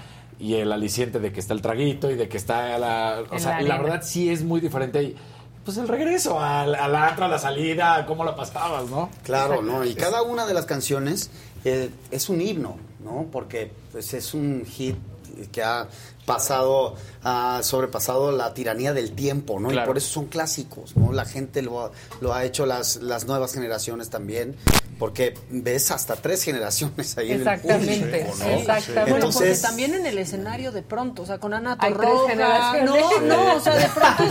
Sí, Sí, o sea, sí, pues sí, hay muchas épocas Ana Torroja, pero Eric Rubín, y se acaba haciendo una mezcla padrísima. ¿no? Padrísima, es como, pues ahora sí que es el soundtrack de tu vida. Y es que Claro. justo, justo lo que No, dicen, que- totalmente, que, el, sí. que el crossover entre ustedes también es muy padre, porque de pronto como es el sueño de varios fans de, ah, no manches, están Magneto con Cava juntos, eso es muy, muy cool, ¿no? Sí, la verdad es que sí, ha, ha sido un gran acierto desde hace muchos años este tipo de proyectos. Lo- o sea, los más agradecidos y felices es obviamente la gente. Pero la verdad es que nosotros también. O sea, no- como nunca en, en nuestros ayeres tuvimos eso, no, no, no tocabas juntos. Claro. Y, y era esa competencia sana, ¿no? De estar queriendo empujar siempre y manteniéndote acá arriba y de repente estar todos juntos, pues nosotros lo gozamos mucho. Y sin duda es un tema de, de energía, ¿no? Y de, y de comunicación hacia la gente. Cuando estás bien arriba, ah, o sea, se la pasan increíble allá abajo. Lo que dice Dani de esta arena en particular, el 1 de septiembre, eh, acabamos de... Tenemos un termómetro ya, venimos de la Galaguetza. este, Que les fue Nos increíble. fue increíble en, en Oaxaca. Desgraciadamente, este, Sentidos Opuestos no pudo estar por compromisos de, de Ale, pero a lo que voy es, se reajustó el setlist, ¿no? Porque con estos que vamos a estar en el 1 de septiembre, eh, no va a estar Ana con nosotros, hay canciones que se quitan y no sabes el setlist que quedó. O sea, ahora sí es puro para Fue arriba, puro a bailadera. Es- está muy dinámico el, el- el show de, de ahorita, del 1 de septiembre que, que van a ver. Porque sí había unos, en- unos gapsitos ahí de descanso. Oye, que se no. necesitan como público, se necesitan, es un rally. Ahorita son menos, ahorita son Ahorita menos. son menos, es más upbeat. Sí, ¿no? va a ser upbeat todo el tiempo. rollo. ¿Y qué crees? Nosotros de repente nos volteábamos a ver atrás del escenario y vas, vas y otra vez y a bailar. Entonces nosotros estábamos así, la gente la pasó increíble y nosotros también. Yo creo que va a estar, la verdad va a estar... es que siempre está de poca madre. O sea, yo me acuerdo, fui a una, creo que nos invitaste tú, fuimos Natalia y yo, Natalia Telles y yo. Y estábamos enloquecidas, pero aparte hasta para armar el outfit, Natalia, de no es que ya compré para verme bien noventera. Y yo, no, pues yo realmente no, no, sí hay que llevar algo noventero, no sé qué. Y ya estábamos ahí. Ya me acordé. Y, claro, íbamos, o sea, casi con disfraz. Con jumper amarillo. Y, y casi. Con el- y neón claro, y así. claro, claro. Y no acababa y no acababa. Y Natalia y yo decíamos, ya no podemos tomar más. ¿Cómo esto no, no se ha acabado? Pero nos la estábamos pasando. Y volteaba Natalia y me decía, es que me la estoy pasando increíble. Y yo, yo también, vamos por más vodka. Y es una fiesta todo Así el es. tiempo. Es que así es. Sales de buenas, te la Sí. pasas Eso. increíble. Es una Las colaboraciones fiesta. es maravillosa. sí. Eh, lo, lo disfrutamos mucho, ¿no? Que Cuando hacemos la calle de las sirenas, cuando hacemos con los Magneto, este, para siempre, este, a cada rato hay unas colaboraciones increíbles y, y eso lo, lo agradece también la gente. ¿no? Claro. ¿Cómo El ganador para- es la gente. Para definir un setlist, porque tienen, o sea, todos tienen éxitos Buena gigantescos. suerte, qué flojera Y, eso. y además para poner ese setlist y decidir este, pues las colaboraciones en el escenario. Me Es imagino que es una chambota. Ese es un... Es una chambota, es una chambota que gracias a Dios no nos toca a nosotros. damos, damos opinión, pero tiene que haber una cabeza que obviamente en este caso es, es, es Bobo. Y, y ponen todo en la mesa y empiezan a sacar. Hacemos comentarios. de- de- no, en esta nueva etapa de cómo empezó a cómo está ahorita, que es un poco lo estaba diciendo, sí ha, sí ha cambiado, porque lo vamos sintiendo nosotros también. Y, y- y también el manejo de nuestra energía, de, de- de decir, sí que padre que sea tan largo, pero no te creas, para nosotros de repente mantener la misma energía todo el tiempo No, qué cansado. no es fácil. Entonces, pues ahí se va ajustando. Gracias a Dios, ¿no? Es un happy problem, porque... Claro. Pues, Es o sea, canciones, o sea, al Tienes final- una tras otra. O sea, lo más difícil es quitar, porque dices, ¿cómo no voy a hacer esta canción hoy, no? Sí. En una arena. Bueno, sold tiene out. unas que son imperdonables, o sea, que no. Y por ejemplo, hay muchas rolas que no van, porque no, o sea, al pasar, que para mí es un rollo. Me encanta, a mí me no es- encanta no pasar. está en el setlist, no está, porque Sí. pues no entra, porque ya son muchas canciones. Y obviamente todos estamos de acuerdo, pues que hay la canciones calle que de no las sirenas, ¿verdad? No sé. No, no, ve- No, es que imagínate el, el- ese rollo, ¿no? Que tiene la producción de, de Bobo, porque todos son hits. Entonces, ¿con qué abres? ¿Con qué eh, este, pones en exacto. medio? ¿Con qué ci- cierras? Exacto. Es un rollo eh, Pero, este, difícil, Sí, pero totalmente. son problemas bonitos, ¿no? Eso, pero Que ¿sabes qué? Yo siento que este primero de septiembre es como el clímax. O sea, de verdad Sí, yo sé sí, que es sí, la sí. 16 Se arena, siente, pero se siente, 16, sí. no. me pregunto después de esto que vamos a hacer, porque este, di- este primero de septiembre, o sea, sí ya, los que estamos sobre el escenario y el set list es una bomba. O sea, es verdad, brutal, ahorita sí. siento que va Sí, a ser una cosa brutal y digo, y Más la después... sorpresa. Van a acabar con suero. Ah, Ah, sí, sorpresa. así. Y hay una ¿Va a haber sorpresa. Hay una hay sorpresa. sorpresa. Siempre Sí, hay claro. ¿Y van a decir Sí, aquí sí. o no? Que. Pues no la podemos. neta es que... Maquita. A ver, ahorita estábamos, y, y la, lo- la neta, estábamos ahorita aquí atrás escuchándolos ustedes Tengo algunos y, y en comentando Bobo, entre nosotros lo que pensamos va a ser la sorpresa. Pero no sabemos, no estamos seguros. O sea, no, no, nunca estamos, y ya nos ha pasado, me consta, que decimos, ah, va a venir esta sorpresa y tómala. No, no es. Si no los dejan de sorpresa nosotros, hay que negociarlo, pero siempre hay. O sea, ahorita sí baja Ana, sube Garibaldi, sube Caló, sube el símbolo y hay otra sorpresa. Entonces, este. Yo sé quién es y está brutal. O sea, y de verdad no puedo decir porque por eso se llama sorpresa. O sea, se llama sorpresa. Y de verdad es padrísimo que la gente Ahorita va que y se acabe dice, este programa, es neta. Sí, sí, o sí. empieza la canción. O sea, me estoy imaginando el momento en que empieza esa rola y digo, se va- se no, bye. volver O sea, Qué qué icónico. locura. Se Qué va, se va a estar locura. a toda mano. Por eso te digo, ¿qué va a pasar después de esta? Bueno, déjame ¿Y entrar en cuánto va a eso. durar? ¿Cinco horas? Exacto. No, Cuando- dura sí, no. cuatro. Es que dura más que un Dura concierto de. Juan, Ga- Juan Gabriel, les No, juro los de que es de resistencia. seis, siete, ¿no? No, yo, o sea, Sí, yo a uno una me salía a las tres horas y media que dije, ya, lo amo, pero ya no puedo, o sea, esto ya necesito Pero aquí, descansar. ¿qué crees? Son cuatro de principio a fin y son cuatro que valen mucho la pena. Sí, la verdad que sí. Primero de septiembre están los boletos a la venta, hay boletos todavía en todas las zonas. Y aparte se ve súper bien de todos Sí, lados. en la arena se ve- Es un gran Hay que se ve la, la pantalla, además. de- Además bajó el escenario un poco, ¿no? Ah, Dani? sí, bajó el Sí. escenario, tienes razón, Chacho. Sí, para que toda la gente eh, Sí, tenga es que- mejor padre. vista, Sí. sobre todo las, las primeras filas, ¿no? Claro, exacto. Sí. Para que no, no Sí, tengan para que la tortícolis. tortícolis, exacto. Oigan, y cuando hacían los Está primeros noventas, no, no las primeras reuniones eran como esas reuniones de exalumnos. De, ay, mira, ya llegó este, co- ahora cómo está, oye, A este se puso mil, guapo, claro, este. Híjole, 100%. o sea, me lo imagino perfecto. Bueno, por favor. O sea, por favor. o sea, feliz, este, viendo todo y, y recortando de manera Linda, por linda, Dani, porque linda, sí. linda, linda. No, la verdad es que sí, de manera linda, pero Es observadora, digamos que Daniel es No, observadora. sí, es que justo ayer estábamos en Netas Divinas y estaba diciendo Natalia de un, de un amor de verano que tuvo con uno del malecón en Puerto Vallarta. Dios mío. Y que después se metió a verlo ahorita tipo en Facebook y dice, no manches, sí. esto es espanto, qué horror, ¿no? Bueno, Pero, ¿qué que ya no se meta a ver a ningún ex en Instagram. ex, ¿verdad? Pero, ¿qué crees? Nosotros muy bien, muchachos, claro que sí, muy bien. Sí, es, que es lo que iba a decirles. Bien. En general, hay buen Bien, balance. hay buen Hay buen balance. o sea, están hasta balance. más guapos también. Nos ha sentado Sí. algunos mejor Sí, la sí. edad, este, los años, como que quitarnos de tanta babada. Sí. Este, entonces nosotros muy bien sobre el escenario, muy bien, los vestuarios, porque es que crees, es diversión, es ir y, y soltar y relajarte y divertirte, reencontrarte. De repente esos, esos momentos, es muy chistoso porque como dice Chacho, hay varias generaciones, pero la generación nuestra sí siento que va y se reconecta con ese momento de tu vida donde no pagabas impuestos, donde no, donde Sí, no tenías que trabajar para tener comida. Exacto, donde no estabas preocupado Donde de ibas al bulldog, exacto, al bulldog en Sullivan. Eso, Sí, la claro. preocupación, O sea, ¿cómo vas a ir y quién te va a llevar y quién te va a ya- regresar? Sí. Ya de revolución, ya ni hablamos. Exacto, entonces te conectas con eso. ese punto de tu vida y de verdad es una libertad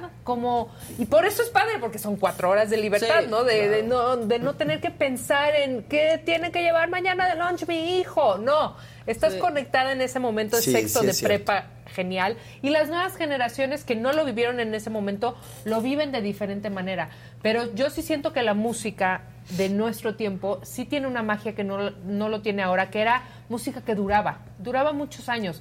Un sencillo era parte de, de secundaria, prepa, la una universidad y semana. cuando Sí. te casas, si bien Sí, les sí, va, sí. duran Sí, una sí. semana. Es las que. Sí, la, la inmediatez que Exacto. quiere la gente hoy, ¿no? se quema Sí. mucho todo ahora. Y, Exacto. sí, y ahora eh, los noventas Pues es sí, como... tienes razón, quema mucho todo. Ahora, ahora. Quema mucho. Entonces, estos tres grupos, por ejemplo, aquí, todos grabamos por lo menos un CD con alguna de las rolas. O sea, todavía nos tocó CD, grabar un CDs. Qué bárbaro. pero- pero- un cassette te tocó Claro, abrir cassette. No, ya sé que cada quien está sacando su Poner el acetato y, grabar el cassette era- o cachar el radio y ¡Pepa, ponle!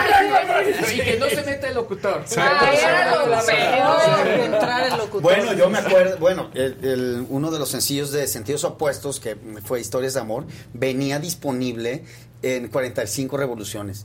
En, en, En el- disquito. sí, No, lo- en el claro, chivis. claro. En el chivis. Sí, Así. bueno, Wow.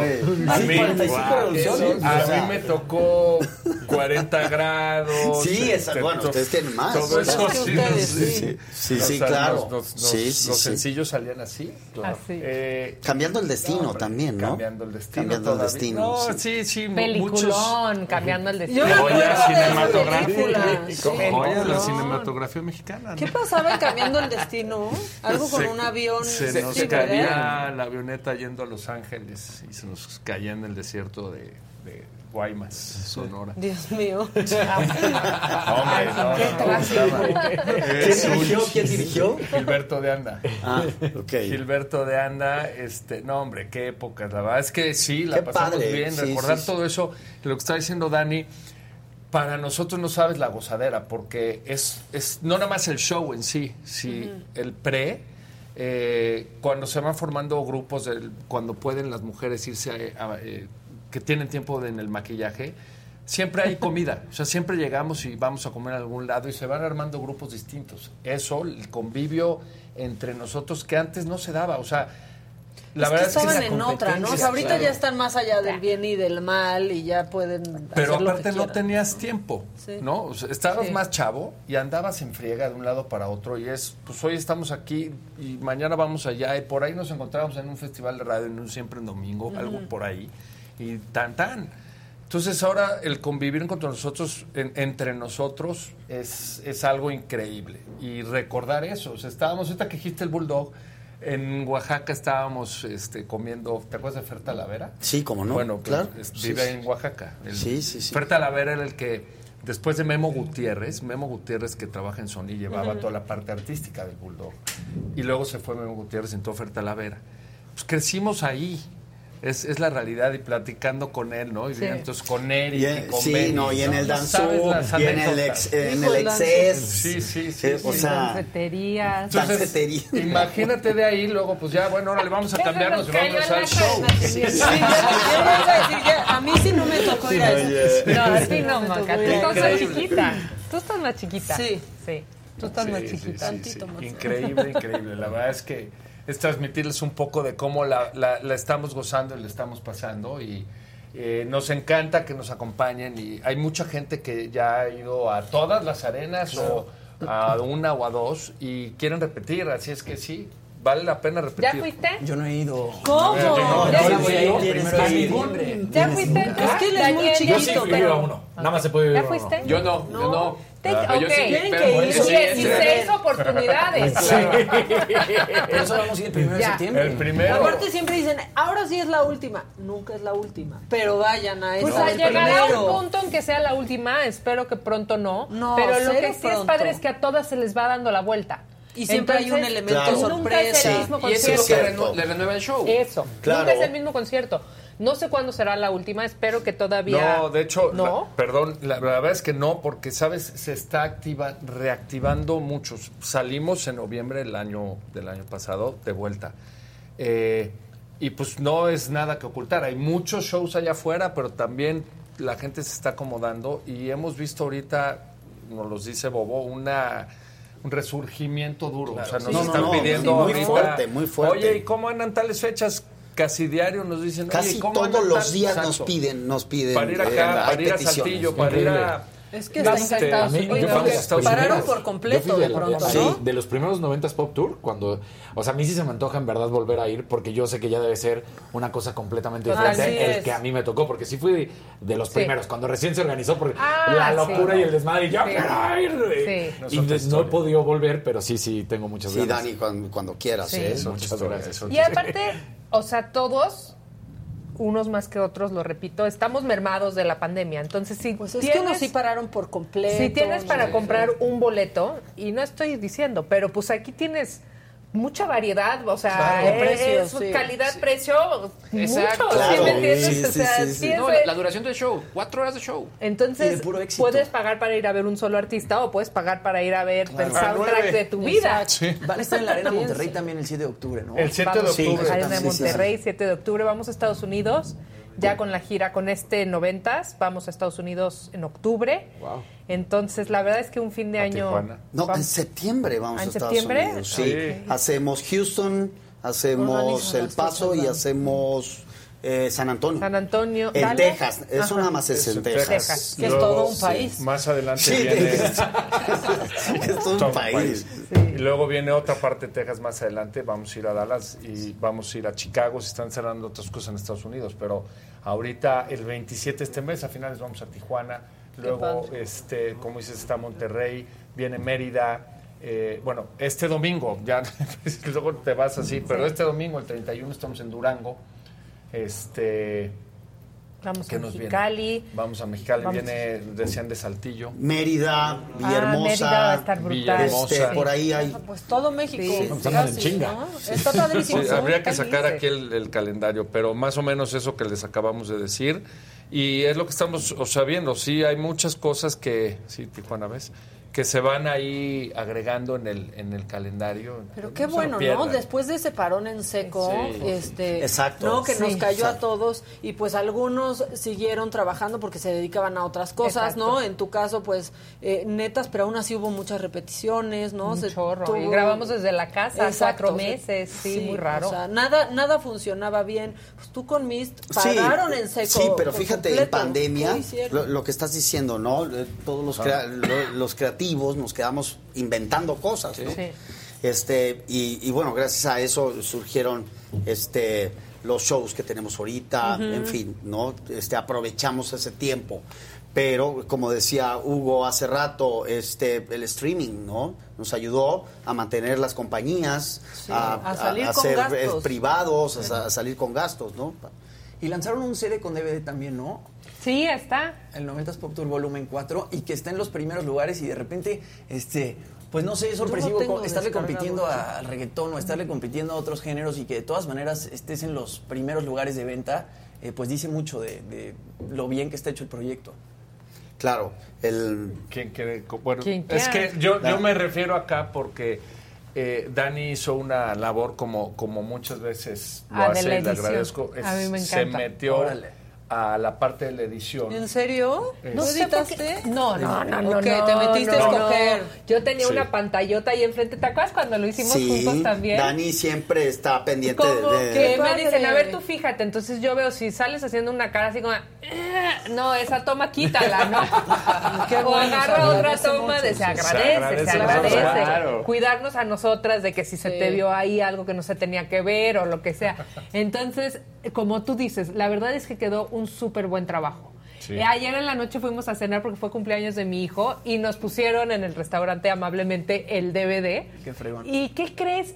Lo pones y lo dejas tan tan. Claro. Ya se hizo tu fiesta. Sí, Claro, claro, alarma. totalmente, totalmente. De seguro a nosotros nos pasa, a ustedes también, me imagino.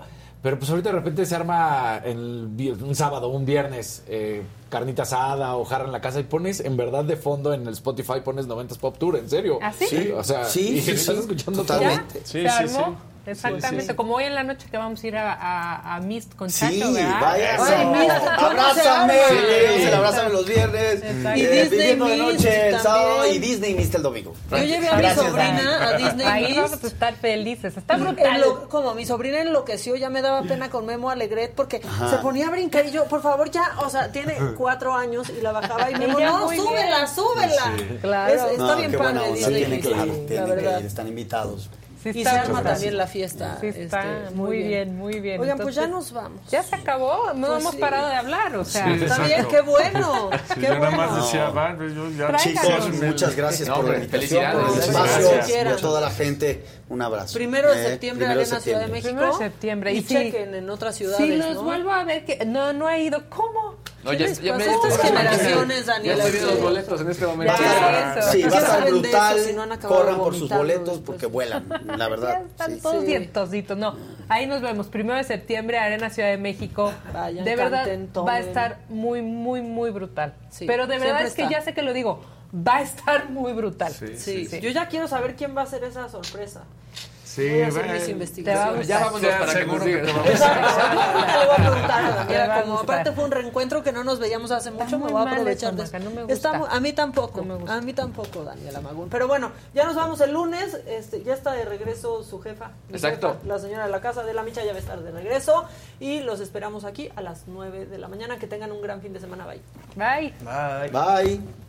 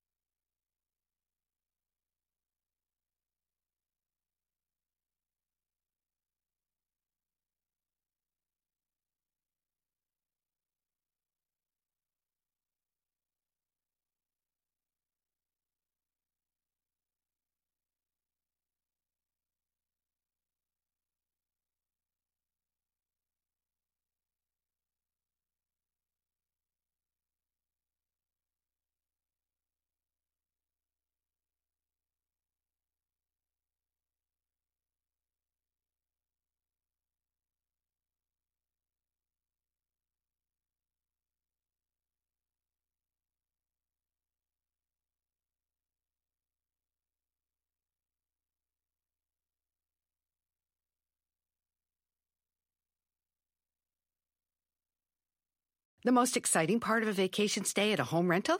Easy. It's being greeted upon arrival with a rusted lockbox affixed to the underside of a stranger's condo. Yeah, you simply twist knobs, click gears, jiggle it, and then rip it off its moorings, and voila!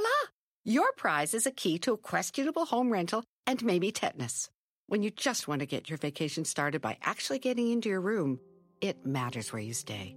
At Hilton, we deliver your key right to your phone on the Hilton Honors app. Hilton for the stay.